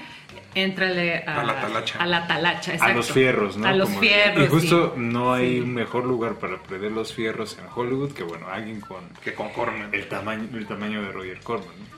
Y por eso elegimos para iniciar, digamos, como la revisión Demencia 13, que es una película de 1963 y que es, la primera que sí ya en forma lo ponen, ¿no? A él a dirigir y a escribir. Es una película de muy muy bajo presupuesto y en su momento me parece que tuvo poca distribución. Es la historia de una rubia que se acaba de casar y que se quiere quedar con la herencia de su esposo, que pues muere en la primera escena de la película, así que no creo que sea un spoiler. y a partir de eso, eh, ella llega al castillo donde vive toda esta familia como de ingleses acomodados. Y pues hay una trama ahí, ¿no? Como de asesinatos y... Misterios misterios. familiares. Eh, Es un thriller, tiene algunas cosas como Ujú. hitchconianas. Pero bueno, ¿ustedes qué pensaron? ¿Les gustó o no Demencia 13? Creo que, o sea, cuando empecé a verla, eh, desde la primera escena en la que abre, que es, eh, pues desde arriba se ve como el muelle donde van avanzando como a rumbo al bote, en donde, pues más adelante va a morir el esposo de, de- de la protagonista. Creo que desde ahí, desde esa escena, eh, Francis nos decía como, aquí estoy y voy a hacer algo, ¿no? O sea, tomar como esa decisión de como como es a blanco y negro es como todo oscuro y solamente está iluminado como el muelle y se ven ellos como demasiado blancos y caminan y todo es como desde arriba es como aquí estoy y voy a usar muchas grúas y después voy a usar muchos helicópteros Y vaya que las usan. y vaya que las usa, ¿no? Entonces, creo que la película, creo que para mí es- sigue siendo como, pues obviamente una película en donde él es un Francis como tímido, pero nos deja claro, creo que desde ahí, que, que su, digamos, que su mero mole son los conflictos familiares. Ese es su mero Ujú. mole, ¿no? Entonces, me parece como un buen arranque y me parece también admirable que él hace esta película, se la producen, se la distribuyen, aunque a lo mejor no haya sido muy distribuida, mientras es aún estudiante en, en- en la universidad, de, o sea, en, en UCLA, ¿no? Entonces es como, creo que ya desde ahí se sabía que este muchacho tiene estrella, ¿no? O sea, ni siquiera se ha graduado y aunque sea esta peliculita este, muy chica o de muy bajo presupuesto, vean lo que está haciendo. Jorge, ¿a ti qué te parece? Digo, creo que justo como dice Leslie, es la película como de un alumno aplicado. Y quizá no necesariamente un cineasta que está como buscando específicamente como un tema o como una, una personalidad eh, como en particular. Eh, me da más la impresión y sobre todo como en esta primera etapa y es algo que es como muy recurrente o sea cuando revisando como todas las películas para el programa que la influencia de Corman eh, hasta cierto punto creo que es como insacudible ¿no? y curiosamente junto con George Lucas que también tiene como una carrera muy ecléctica Francis. Ford Coppola filma como de todo Sí, sí, sí. y digo, más allá de que a lo mejor se puedan identificar como ciertos temas o este, tópicos que son muy recurrentes, como por ejemplo aquí la cuestión como de la trama familiar, las intrigas, los secretos en Demencia 13, eh, digo, creo que a lo mejor a mí me costaría un poco más de trabajo como decir, ah, claro, como ese es como un tema. Realmente creo que es más una cuestión de ver mucho cine, filmar mucho cine y no este no pensar demasiado como en poner imponer una personalidad. Mucho como en A, a mí en más bien me da la impresión como de alguien que quiere demostrar que puede pertenecer a la industria. Exacto. O sea, que ante todo es como, si me contratas, te voy a entregar la película. Sí, es como dice Jorge, un estudiante muy aplicado. O sea, y creo que el hecho de que le hayan dado esa oportunidad a esa edad es porque creo que hizo lo que tenía que hacer para justo ganarse esa confianza de sus mentores o de sus maestros o en este caso de su jefe y decirle, vas Francis, lo hacen. No, y bueno. Un, un crane shot a la vez. Lo que sea de cada quien, este. Corman tenía mucho buen ojo, ¿no? O sea, sí, sí sabía identificar quién y quién, ¿Quién no, sí y no lo quién iba a hacer, ¿no? Hay una razón por la que estuvo en la escuela en los años 60 y 70, entonces creo que pues no la regó con Francis. No, no sé, la, la verdad, qué más decir de esta película. Es una película como chiquita, bien hecha, eh, rápida, ¿no? Dura una hora y cuarto. Lo que tiene que durar, creo que en cuanto al guion, o sea, porque también a mí me llama la atención, ¿no? Obviamente es el guion lo escribió él, ¿no? Entonces también como que es un guion como muy cuadrado, pero, o sea, en el que va. sentido a lo que va, es, tiene su desarrollo de personajes hasta donde tiene que tenerlo, tampoco está creando como estas grandes figuras. Eh, a mí lo que me llama la atención es que el final, pues que obviamente no es el final de Francis, ¿no? O sea, el final que nosotros vemos en, en- en- en la versión comercial es el que Corman dijo, Francis, muy bien todo, pero creo que no la haces para los finales. No, y que... Se te está dificultando el final. Esta y- película y también, curiosamente, inaugura este, los cortes del director de Francis. ¿no? Exacto, Que o, ha o- reeditado- podrías decir que con eso inicia la maldición de los cortes del director de Francis. O sea, creo que también ahí está como el germen de un conflicto existencial de Francis. Lo que, lo que decías ahorita, justamente, yo te entrego la película que quieras, pero voy a hacer la mía también. Ajá. Sí. Es que creo que hay algo y que tiene que ver con su personalidad, obviamente. Yo siento que él, él mismo, a pesar de todos los premios que ha ganado, a pesar de, de que es como considerado así uno de los grandes cineastas de Estados Unidos, él nunca queda como satisfecho con las cosas. Las No, claro. entrega, pero se nota que nunca está como... Se exige demasiado. Es un perfeccionista. Totalmente. Obseso. Bueno, y eso ya lo hablaremos a detalle Ajá. más adelante. Más adelante. Creo que ese es el momento de pasar a la siguiente película, que es eh, You Are a Big Boy Now, de 1966. Tengo entendido que esta la filmó mientras estaba en USLA. Sí, de hecho fue su tesis. UCLA. Ah, su O tesis. sea, imagínate que esta película sea tu tesis. O sea, Bueno, mira, que aquí en México. ay, tenemos ya quisiera- demasiado. ya quisieran muchos Exacto, tener o sea, yo creo así. que, o sea, el decir, ah, sí, por cierto, esta película, You're a Big Boy Now, ah, sí, fue mi tesis. Es como, bueno, a mí sí me sorprendería mucho, ¿no? Es como, este niño tiene una estrella. Pero algo, eh, justo ahorita decías algo importante respecto a esa película antes de comenzar a, este, el programa. ¿no? Ah, bueno, es que es, es una... Creo que ya quizá cuando eres joven no lo notas, ¿no? Yo, yo no recuerdo haberlo notado cuando era joven, pero ahora que estaba revisando las películas, eh, se nota que, que Francis es, es cinéfilo y que le gusta mucho el cine, ¿no? Eh, de hecho, de Demencia 3 hay como más de un homenaje a Hitchcock y se nota, ¿no? Hay, la, la- la protagonista muere a la mitad, lo siento por el spoiler, hay una escena ahí como de la regadera, ¿no? Como de psicosis. Y esta película, You're a Big Buggy Now, que es sobre un joven que se llama Bernard, si no me equivoco. Joven Eh, privilegiado. Un joven privilegiado que su papá es eh, director de la de- Biblioteca de Nueva York y que llega a la ciudad precisamente de los suburbios para conseguir trabajo y ahí como que se enfrenta a esta sexualidad que tiene Nueva York y que él nunca ha experimentado obviamente porque es un niño muy bien portado, se da a entender, aunque ya tenga como 40 años, pero bueno, tiene como 17, ¿no? En la película más o menos. Sí. Y lo que, les, lo que les decía antes de entrar es que siento que es como la versión de la novelback de una sexicomedia, ¿no? O sea, se nota que, que a Francis le gusta, por ejemplo, a Femis a Fem, ¿no? Hay, unas escena, hay una escena que es un traveling como lateral donde están ellos como con el protagonista y una novia, ¿no? Como disfrutando de la ciudad y viendo las luces, que incluso es como... O sea, bueno, más de una película de la novelback tiene ese, justo como ese tema y ese tipo de imágenes. Y que también, como Francis es gente de, digo, su familia son músicos, que la música va a ser también importante para él, ¿no? Aquí pone un grupo de rock a hacer las canciones. Y eso, creo que es una película que no es exitosa del todo porque está peleando como este lado de sexicomedia. Hasta Ajá, como sexicomedia británica. Es que a mí me da un poco la impresión Sí, de esto. De como hasta como de Benny Hill hasta cierto punto. Es que justo creo que en ese momento estaba muy en auge, particularmente en Estados Unidos, como Sí. las comedias Los británicas, las comedias británicas, por ejemplo las películas de Richard Lester, O este, justo la nueva ola británica, pero como este lado más pop, este, Billy Liar, este, de Schlesinger, películas como en ese corte, ¿no? Y creo que en ese sentido la película ah, funciona como un producto de su tiempo, Sí, Y totalmente. creo que está completamente adherido a él. Lo que me gusta mucho es la presencia de Geraldine Page, que es una actriz así enorme, que, Que es la rara mamá, vez tenemos, que es la mamá, y que rara vez tenemos como la, la oportunidad de, y el privilegio de ver. Que es una mamá muy asfixiante.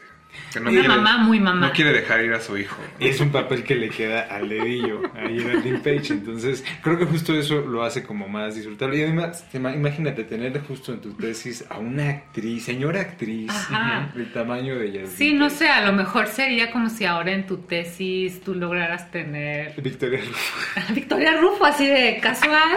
Sí, por cierto, y Victoria, Vicky va a venir al rato, nos va a ayudar con, con estas escenas y, y buena onda, ¿no? Entonces, pues ahí no, seguimos como, o sea, sigue como esta, aunque tal vez él no lo sentía, porque creo que también algo que se puede percibir, o sea, en estas primeras películas de las que vamos a hablar, es como este conflicto que hay como entre el director y el creador y, y como que sí se nota que él quiere trascender de cierta forma. Quiere ser artista. Exacto, pero, pero también se nota que está muy, como tú decías, inconforme. O sea, se nota mucho eso que está muy inconforme.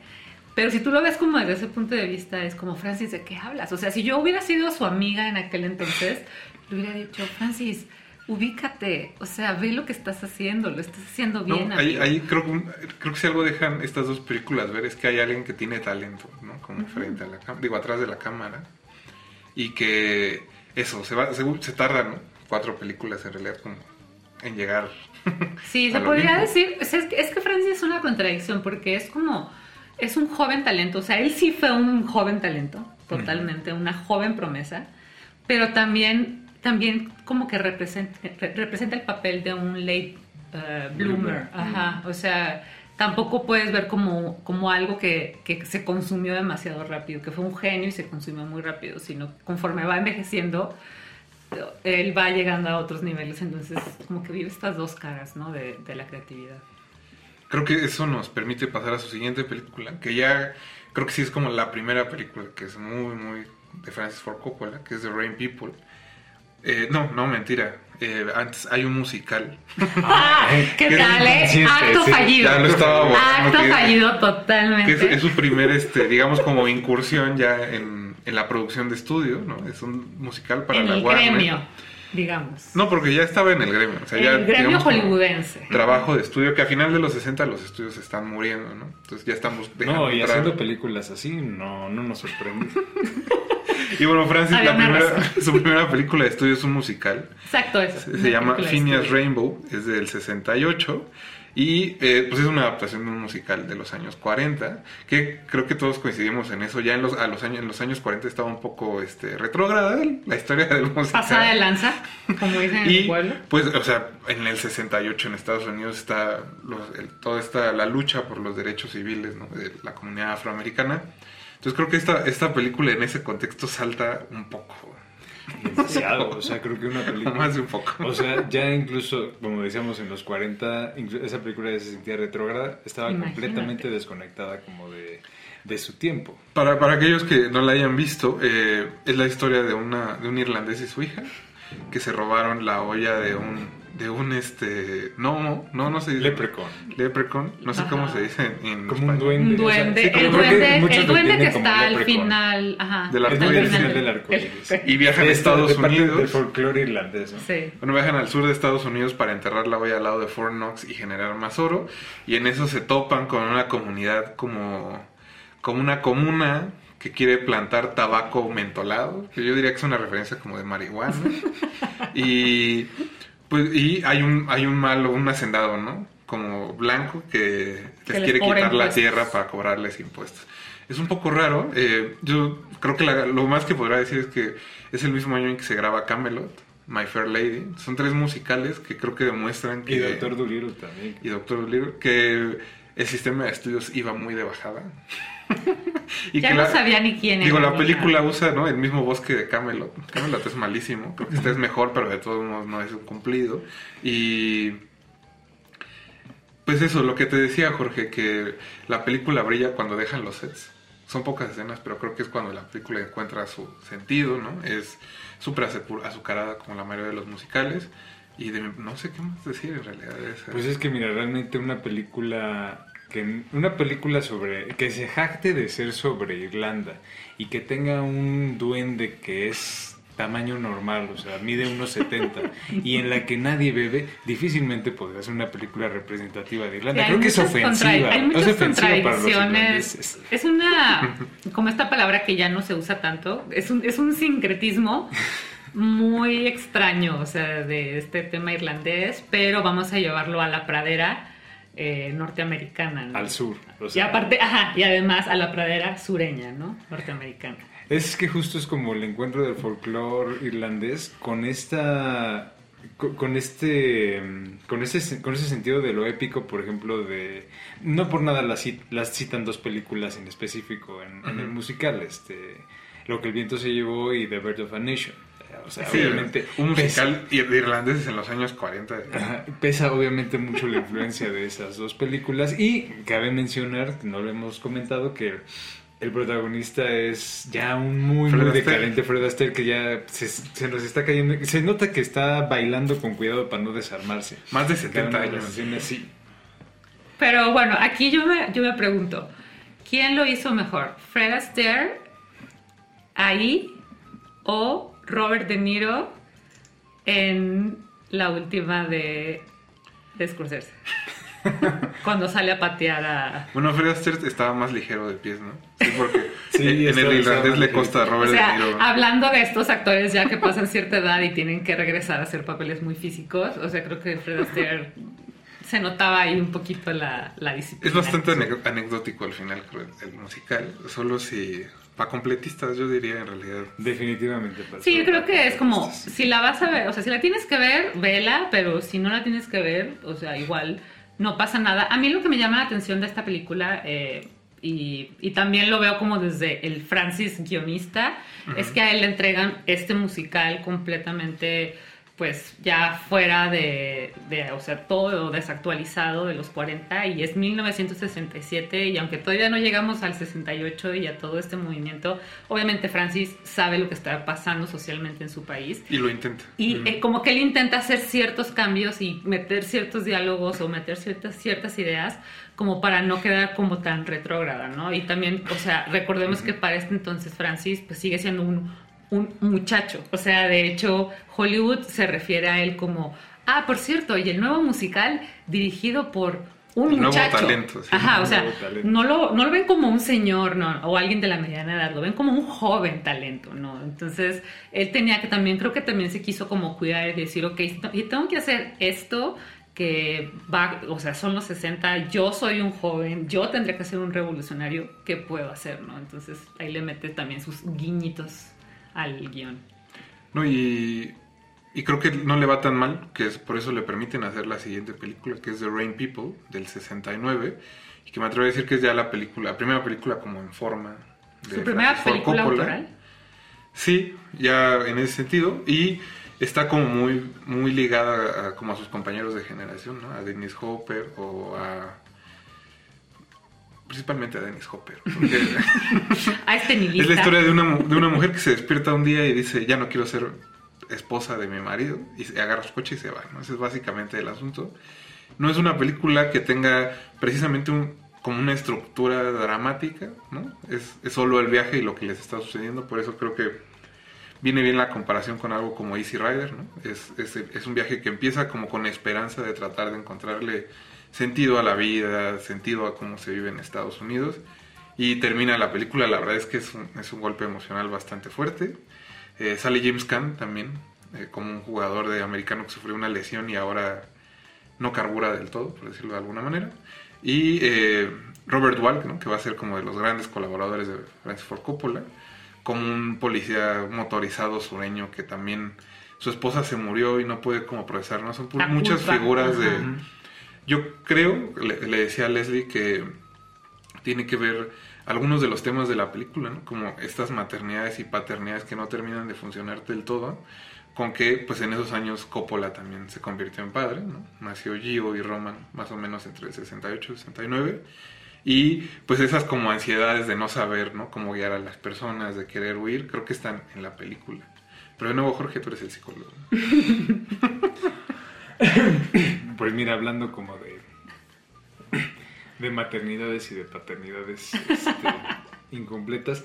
Digo, justo creo que es la primera película en la que Francis, como dices, se siente, se nota que se siente cómodo, se siente como eh, holgado y mucho más confiado. Como que justo es un tema mucho más, más cercano a él y que además es explorado desde una parte más madura. Creo que ya no es la película como de alguien joven. O sea, por ejemplo, comparas You're a Big Boy Now, que veía también como estos temas de una forma mucho más lúdica o este mucho más... eh, Sí, como de jajaja. O sea, vamos, exacto. vamos a explorar la madurez o el coming of age, pero de jajaja. Y ahora es, vamos a explorarlo, pero en serio.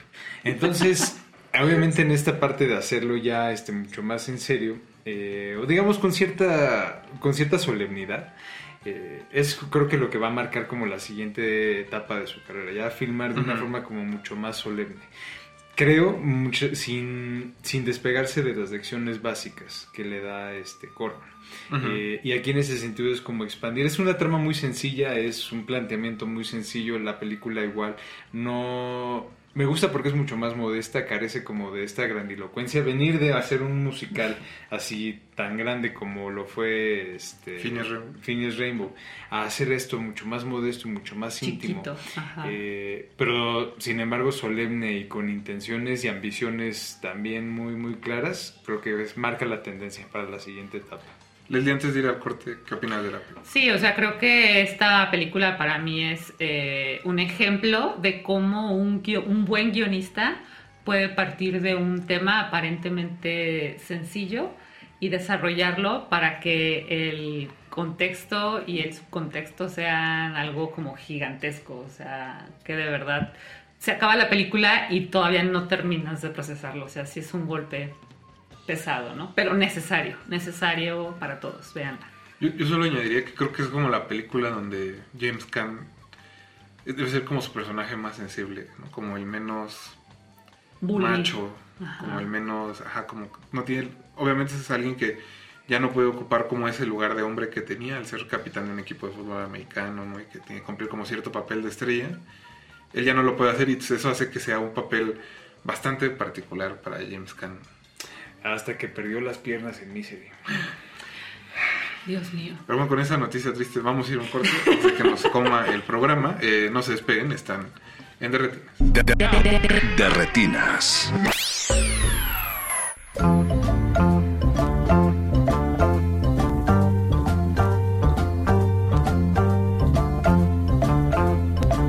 Come on and take a bow,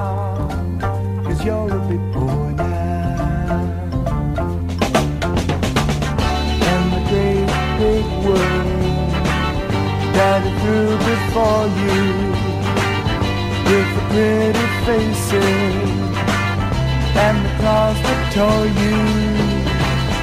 And it's all so different when you get resources and love will make you strong. There's a team of wild horses.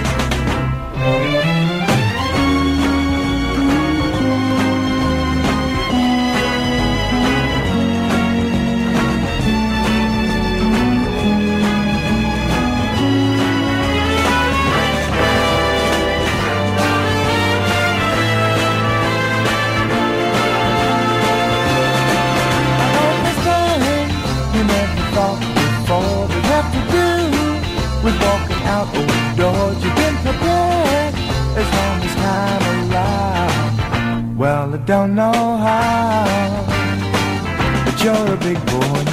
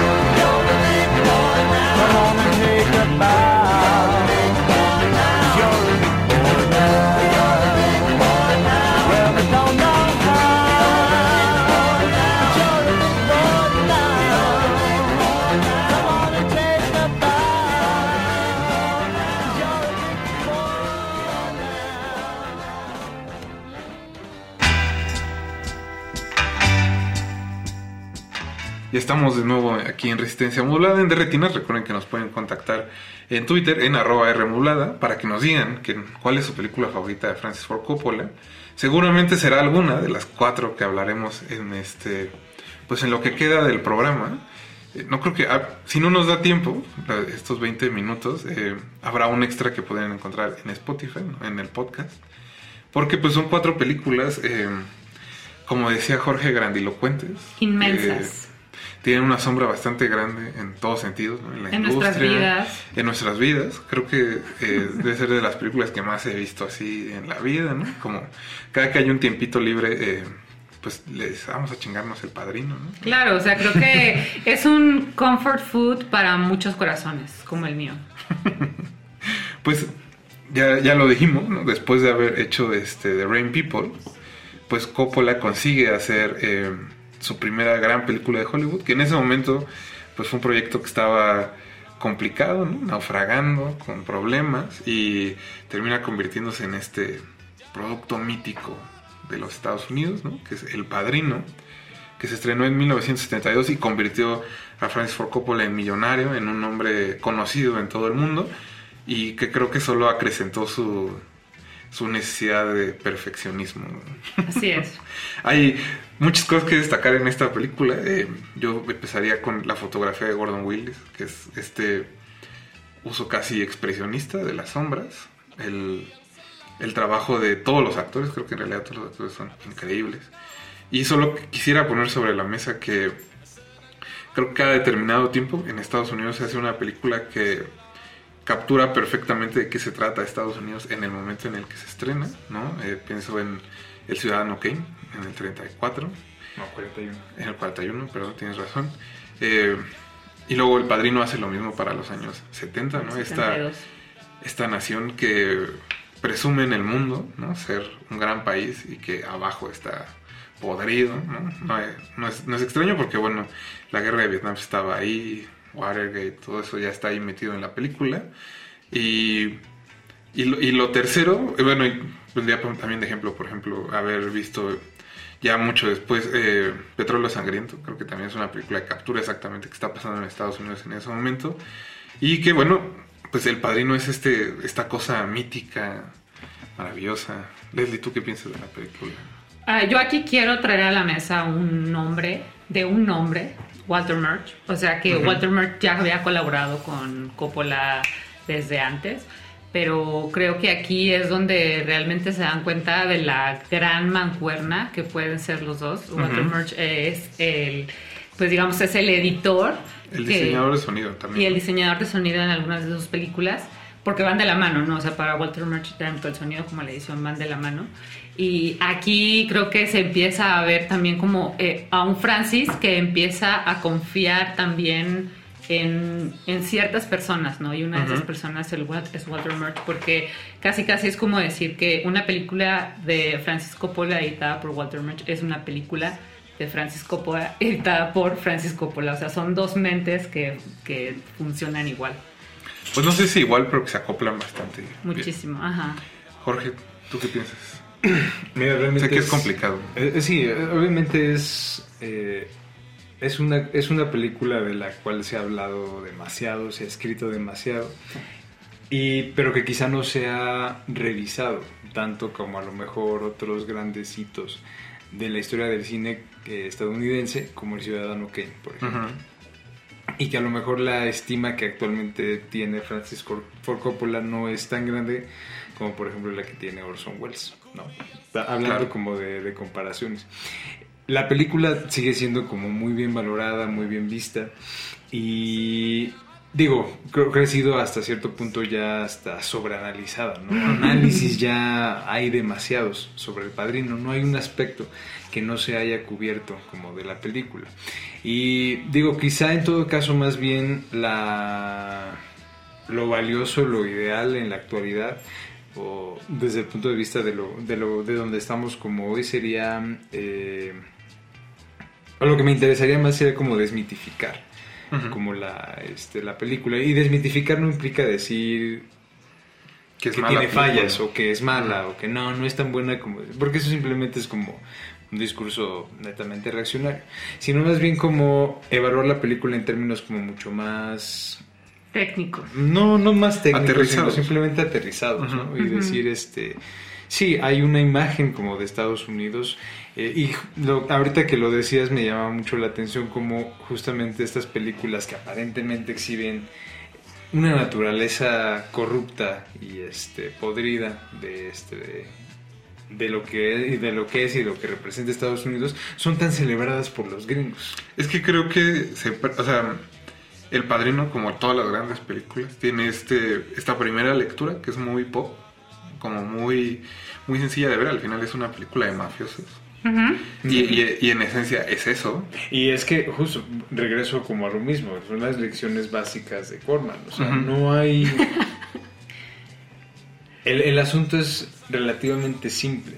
Sí, y lo sí, que sí. permite que se vaya complejizando son como muchas cosas que están en cada uno de los personajes. O sea, digamos que los personajes aparentemente van como complejizando lo que en apariencia es bastante simple y bastante lineal. La historia de una familia de mafiosos. No, pero bueno, em, yo qué complicado hablar de esto al final. Creo que también, eh, creo que también depende mucho, o sea, mm, creo que en su momento eh, se recibió de cierta forma, a lo mejor por el ambiente político, ¿no? Que se Ujú. vivía en Estados Unidos y todos los, todas las fibras que tocaba.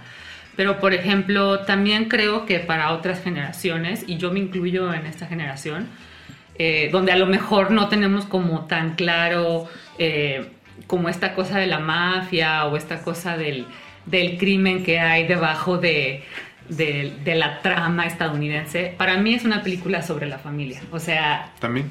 O sea, para mí es una de mis películas favoritas y es una de las películas que más me llegan al corazón porque para mí trata de que lo más importante es la familia, ¿no? Yo diría que es como más barato por docena, pero con más espagueti.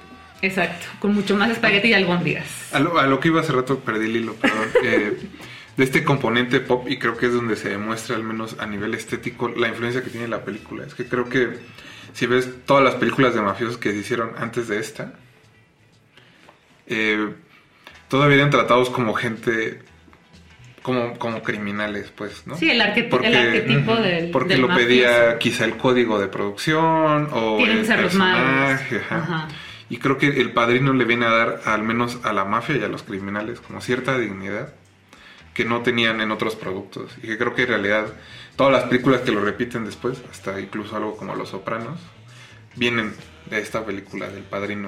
Pero al final está, o sea, yo creo, o sea, sí, estoy de acuerdo, pero creo que al final de todos modos viene un viene un juicio, obviamente hay como Sí. un, un castigo y una consecuencia. Sí, claro. Y eso digo, pienso por ejemplo en la versión de Scarface de Howard Hawks con James Cagney, que también es digamos como de alguna u otra forma sí dignificar un poco, no obviamente con la complejidad y como la profundidad con la que ya lo hacen a partir de los 70s, eh, pero sí pensando en que siempre al final, independientemente como de esta exposición moral, humana, como tan compleja y tan rica, eh, inevitablemente termina habiendo un castigo, ¿no? Pero al final estamos, se sigue estando inserto dentro de un Una moral. de una moral y dentro de un sistema en el que funciona Hollywood a final Exactamente, sí. Y que es ineludible, ¿no? Porque también quisiera que, o sea, que no confundiéramos que una cosa es lo que Francis hace con el padrino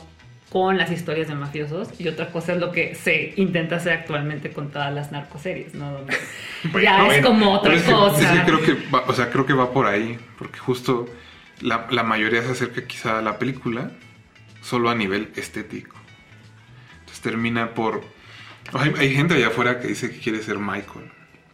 Y, Michael y si vemos las tres películas, es un monstruo. ¿no? Qué Es terrible como- ser Michael Es Corleone. como el diablo encarnado, porque aparte es, es- sí se ve como cualquier persona, se comporta como cualquier Y persona. además lo, lo más importante de eso, o sea, lo más interesante, al principio, no, yo no quiero. Y eso. Al principio, no, yo no quiero, no me interesa. Pero justo creo que- Yo soy diferente a mi yo soy, ah, familia. yo soy diferente. Esa es la parte que refleja al verdadero mala. Estados Unidos, ¿no? Como esta, esta visión de no somos los malos, pero en realidad, o sea, como está dentro de ellos. Eres el y- más culero. Ajá.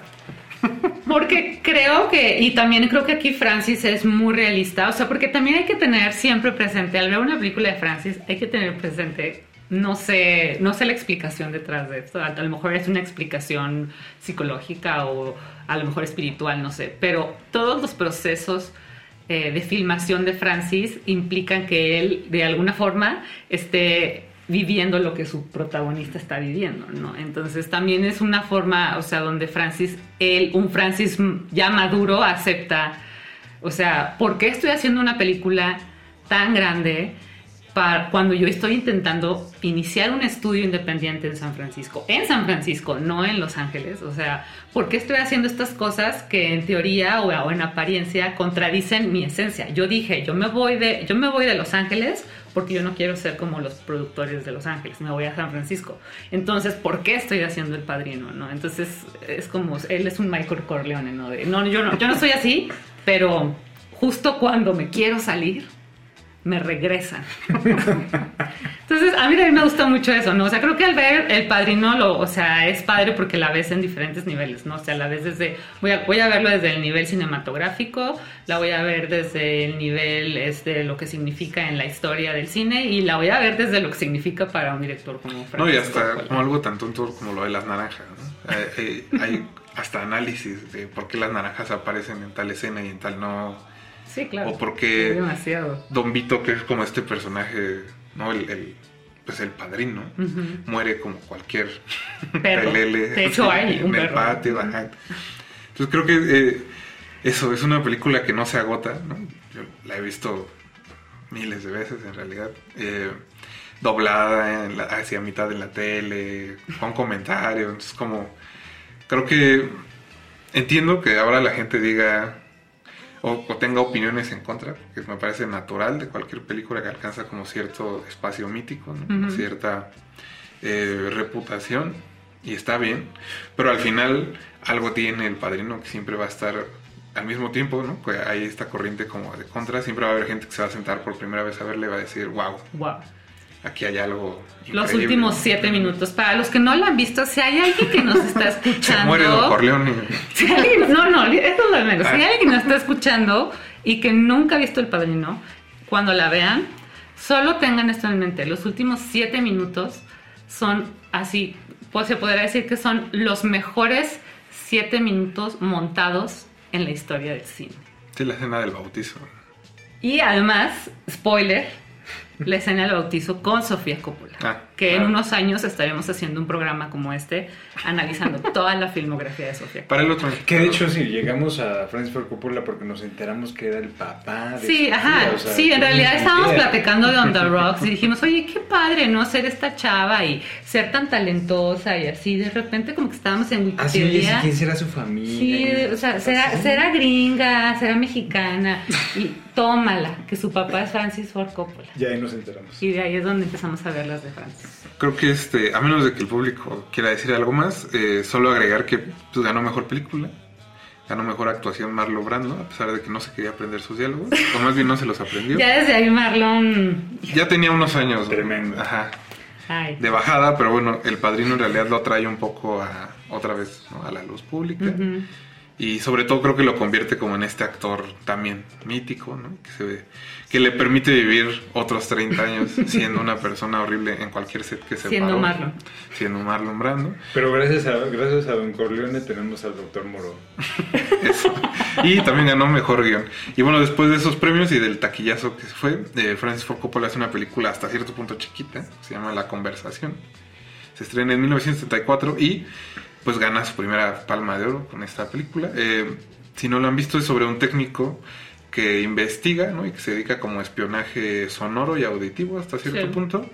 Y un día sospecha que mediante uno de sus micrófonos cacha un asesinato y eso hace ¿no? que su vida se vuelva pues un caos, ¿no? Como Sí, se mete en donde no debe de meterse por haber escuchado lo que en teoría nunca debió de haber escuchado, pero que al final de cuentas pues era su trabajo, ¿no? Para eso lo habían Ujú. contratado. Otra película editada, eh, tanto sonido como montaje por Walter Murch, ¿no? Y también ahí se ve toda la mano de, de Walter Murch. Y que ahí el montaje resulta fundamental. que es Digo, casi, en toda es que es película- casi codirector de Sí, la es película. Es lo que yo digo, o sea, se empiezan a tener como esta, esta mancuerna donde casi, casi, o sea, no sé, a mí se me hace súper bonito que un director permita que su montajista o que su diseñador de audio se vuelva su, su, su pareja, ¿no? No, en la dirección. Bueno, cuando menos Cuando darle, darle una visibilidad que usualmente no se le da. Digo, porque creo que cuando en una película tú no notas algo en, en particular o digamos una falla, quiere decir que todo está funcionando bien que todos están haciendo como su trabajo. Pero cuando de repente hay como el algo tan predominante y que tiene un lugar tan escaso en importancia como lo es el sonido, El sonido. eh, y trabajando de la mano con este con el montaje llegas como a un punto de abstracción como muy interesante porque hay justamente es una película que a pesar de que tiene como esta trama eh, mucho de la dislocación y de la perturbación viene porque no es una película que sea, digamos, en muchos sentidos eh, simple. Aquí creo Ujú. que es la primera en la que yo podría pensar, retomando esta parte que decíamos de Corman, en la que esto básico se va como descomponiendo y se, Se va va, fragmentando. Ujú. Y creo que eso va mucho en consonancia con lo que pasa con el personaje muy silente y muy contenido de Gene Hackman Sí. del que realmente conocemos muy poco, pero si vemos la forma en la que esta, esto que sospecha haber descubierto lo va este consumiendo. Y este al punto que bueno, llegamos como a la, a la secuencia final, ¿no? El apartamento y el saxofón, Guau. que es así una de las mejores cosas que ha filmado, sin duda. No, este y, y creo que esta, esta película tiene dos escenas increíbles, ¿no? Un- ese, el final es, es maravilloso y como es, es muy emocional. Es que justo es artic- o sea, a través del sonido volver a articular todo lo que se había roto. Es que justo creo que lo que hace el sonido es que generes empatía por el personaje de Jim Hackman. Ujú. Porque así como él está aturdido y medio paranoico, el sonido te empieza a hacer eso, como que te empieza a atacar hasta cierto punto a nivel sensorial. Y eso hace que digas, o sea, que le, digo, como, como espectadores siempre le queremos ganar a los personajes, ¿no? Que como la historia va para acá, va a pasar esto. Entonces creo que cuando el sonido hace eso y te mete del lado del, del personaje, pues estás igual de perdido que él. No sabes si sí asesinaron a alguien, si no lo asesinaron. Si ¿Qué bien, como si las, las pistas que va descubriendo o si, o si en realidad no significa nada, ¿no? Y creo que es ahí donde está como el gen de la película y que, el- es, eh, que no, quizá no hubiera funcionado con otro actor, sino es Jim Hackman, ¿no? O sea, es de, de las mejores actuaciones que tuvo Jim y que, que ojalá ahorita que, que vive, digo que le va a los, este, a los Jaguars de Jacksonville, lo disfrute menos que esta película. ¿No? Sí, no, pobrecito. O sea, ¿qué, qué, qué hace yéndole a ese, a ese equipo? No, no entiendo. Y bueno, también, o sea, decir que Fue este... parte de los efectos colaterales. De haber filmado con filmado la Francis. ah, por cierto, sí, que vamos a llegar a esto. Ojo, este, filmar con Francis, si eres actor, te va a marcar. Es un proceso pesado. sí. De alguna u otra forma, ¿no? Entonces, tal vez creo que eso le pasó a, a Jim Hackman, ¿no? No, y que Jim en realidad casi no repite con directores, ¿no? Es, es como, ya pasó contigo, chido, bye. Ujú. Poca gente creo que hizo más de una película con Jim Hackman. Así Con Jim Hackman, sí, bueno, o sea, no tenemos el dato a la mano, pero así a, a bote pronto, no, no recuerdo un cineasta con el que haya colaborado más, Muchas más veces. de una vez. O, Sí, es como un- es que según yo es como un actor que es como ya cumplí lo que tenía que hacer con él, a lo que sigue. es muy funcional, sí, justo un, un actor muy funcional. Y que aquí, bueno, obviamente todas esas cualidades como de no... Engancharse, de- de- de ese distanciamiento, justo Ajá. esa cualidad como de distanciamiento que tiene Jim Hackman en su estilo de actuación, Sí. eh, hace justo que la película sea, la- sea aún más, más Tensa. distante y más tensa y más, este, más perturbadora. Sí. Ahora vamos a la mitad como de este periodo de cuatro películas, ¿no? Eh, medio mítico. Eh, no nos va a dar tiempo obviamente de discutir las otras dos, eso va a ser para el extra. Pero bueno, antes de, cerrar el bloque, eh, creo que es, eh, es como una de las rachas estas cuatro películas, quizás cinco si agregas eh, The Rain People. Pocos directores tienen un momento así en su carrera y justo creo que el haber alcanzado como esa altitud va a provocar que las, después de esto todo sea un poco cuesta abajo. ¿no? Al menos para la percepción de Francis Ford Coppola, porque creo que en sus películas posteriores también hay cosas interesantes, ¿no? Y lo vamos a platicar en el siguiente programa, pero, Es que llegaron pero para el público parece ser como que ya de aquí a, de aquí a es cuesta abajo.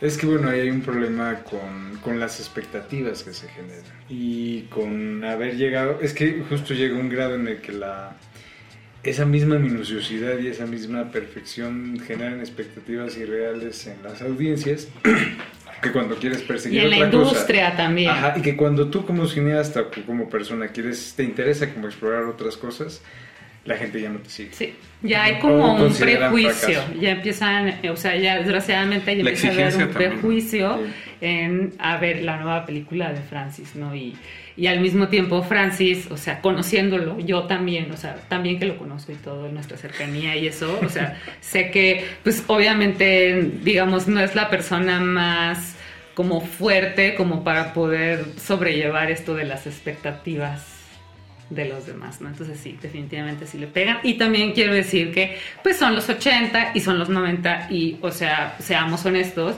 no fueron tiempos difíciles, digo fáciles para nadie, o sea, para nada. Bueno, en general la generación de los 70 le costó trabajo. Le costó mucho trabajo entrar a este nuevo Sí, sí, ritmo sí. ochentero y luego después noventero, ¿no?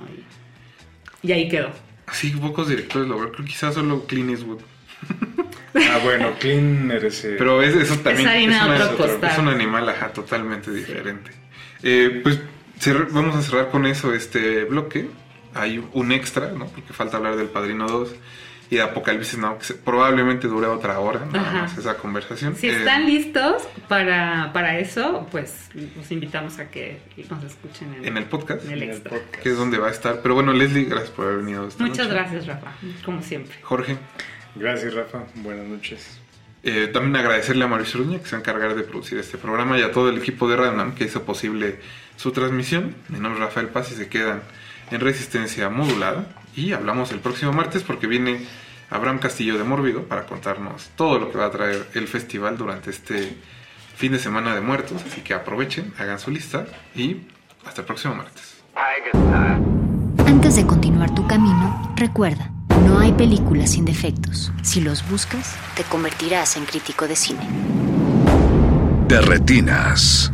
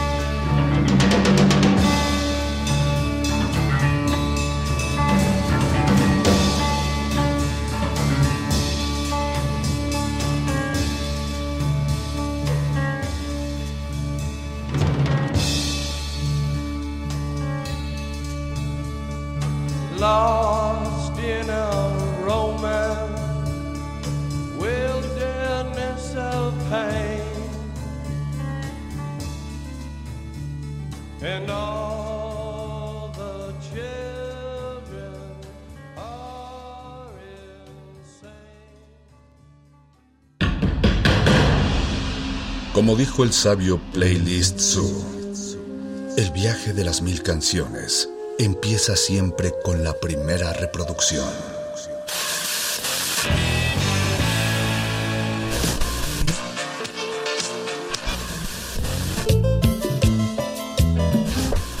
A continuación, un maestro te abrirá la puerta de su lista de reproducción. El resto va por tu cuenta. Play listo.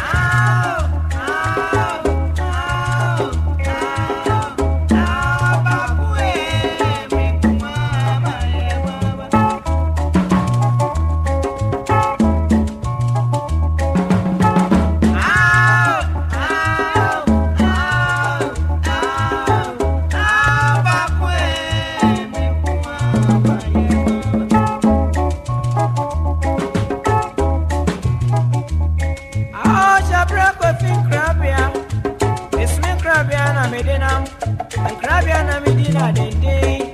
It's me Crabiana Medina, we are seeing.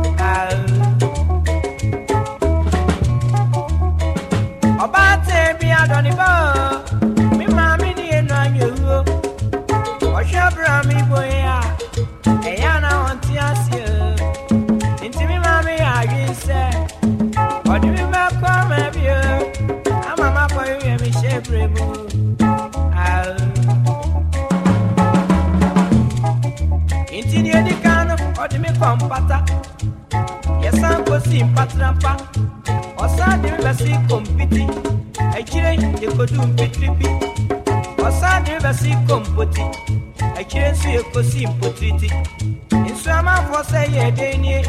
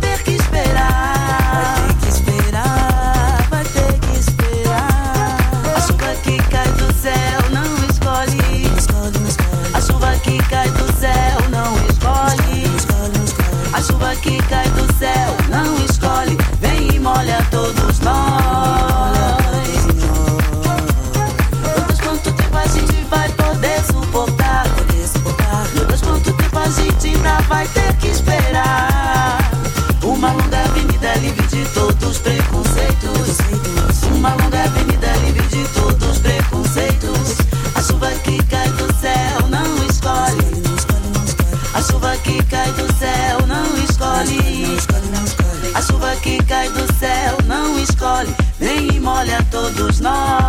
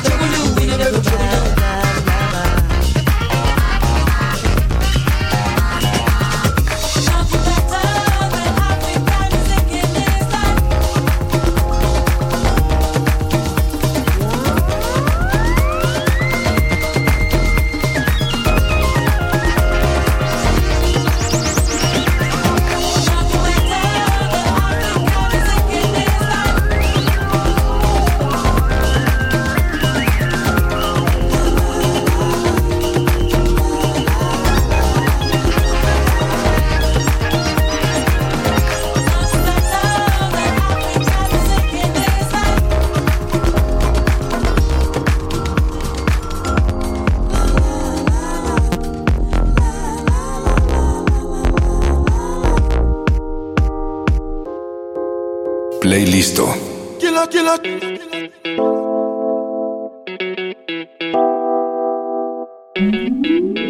Download from GhanaTracks.com. It's Kelpie Vibes. Down so cute.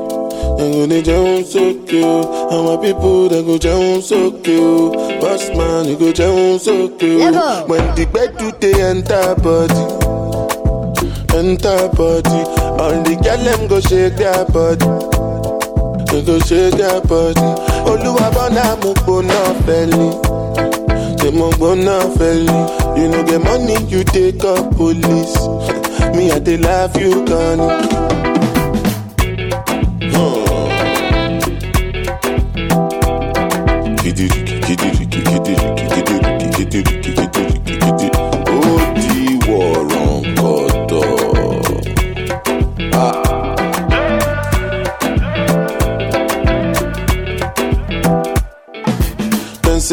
Take grace and no nama.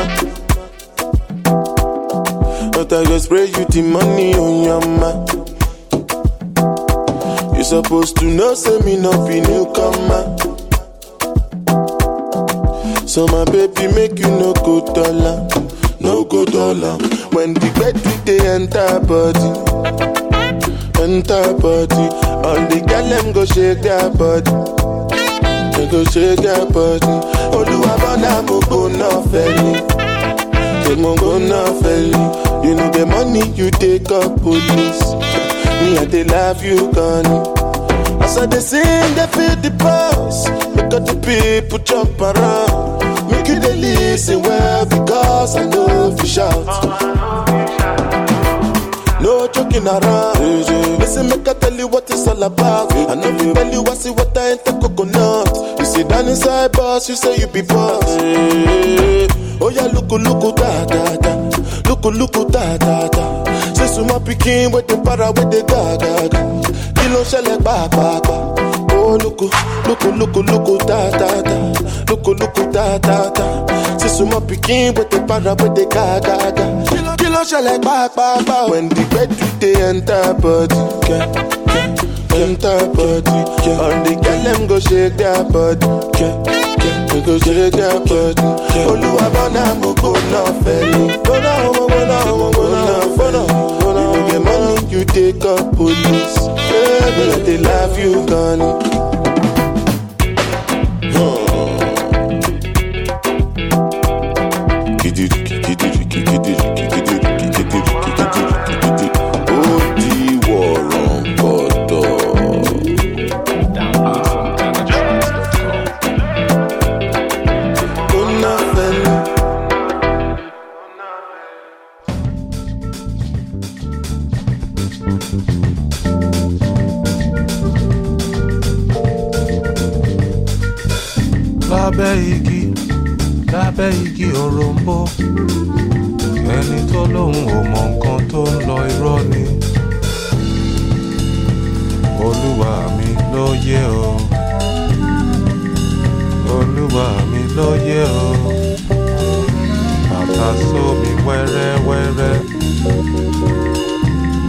Bàtà sómi wẹ́rẹ́wẹ́rẹ́. oníṣekúṣe. Lábẹ́ igi lábẹ́ igi òròǹbó ẹni tó lóun ò mọ nǹkan tó ń lọ irọ́ ni. Lábẹ́ lábẹ́ igi òròǹbó lábẹ́ igi lábẹ́ igi olúwa mi ló jẹ́ o.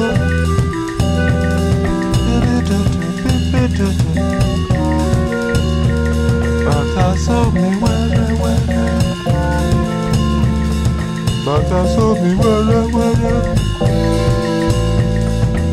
Oníṣekúṣe. ṣe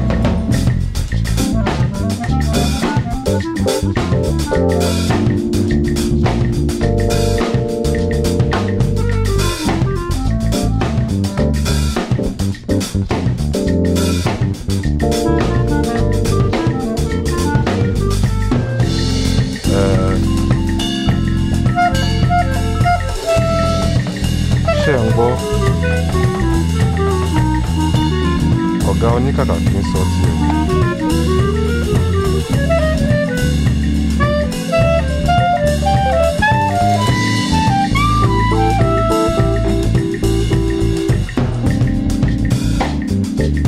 ラベイギのロボ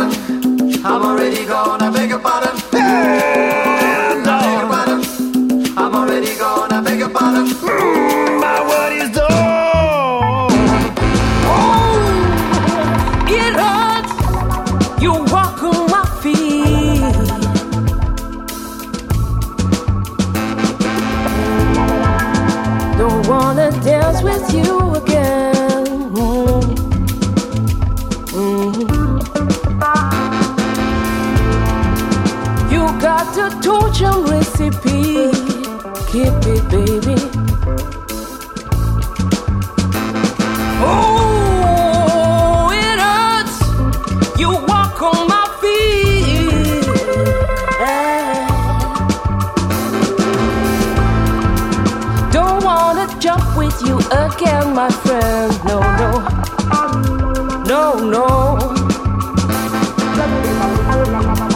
You got the Dojang recipe. Keep it, baby. Mm. I'm already gone. Ba da ba ba ba. Ba da ba ba ba. I'm already gone.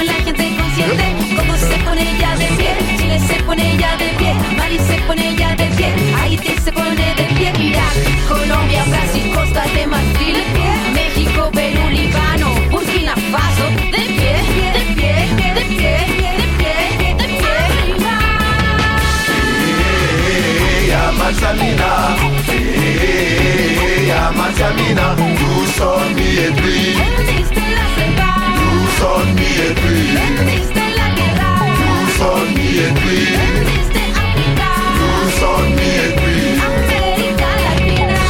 Hey, I'm a Matamina, hey, I'm a Matamina, you saw me and me.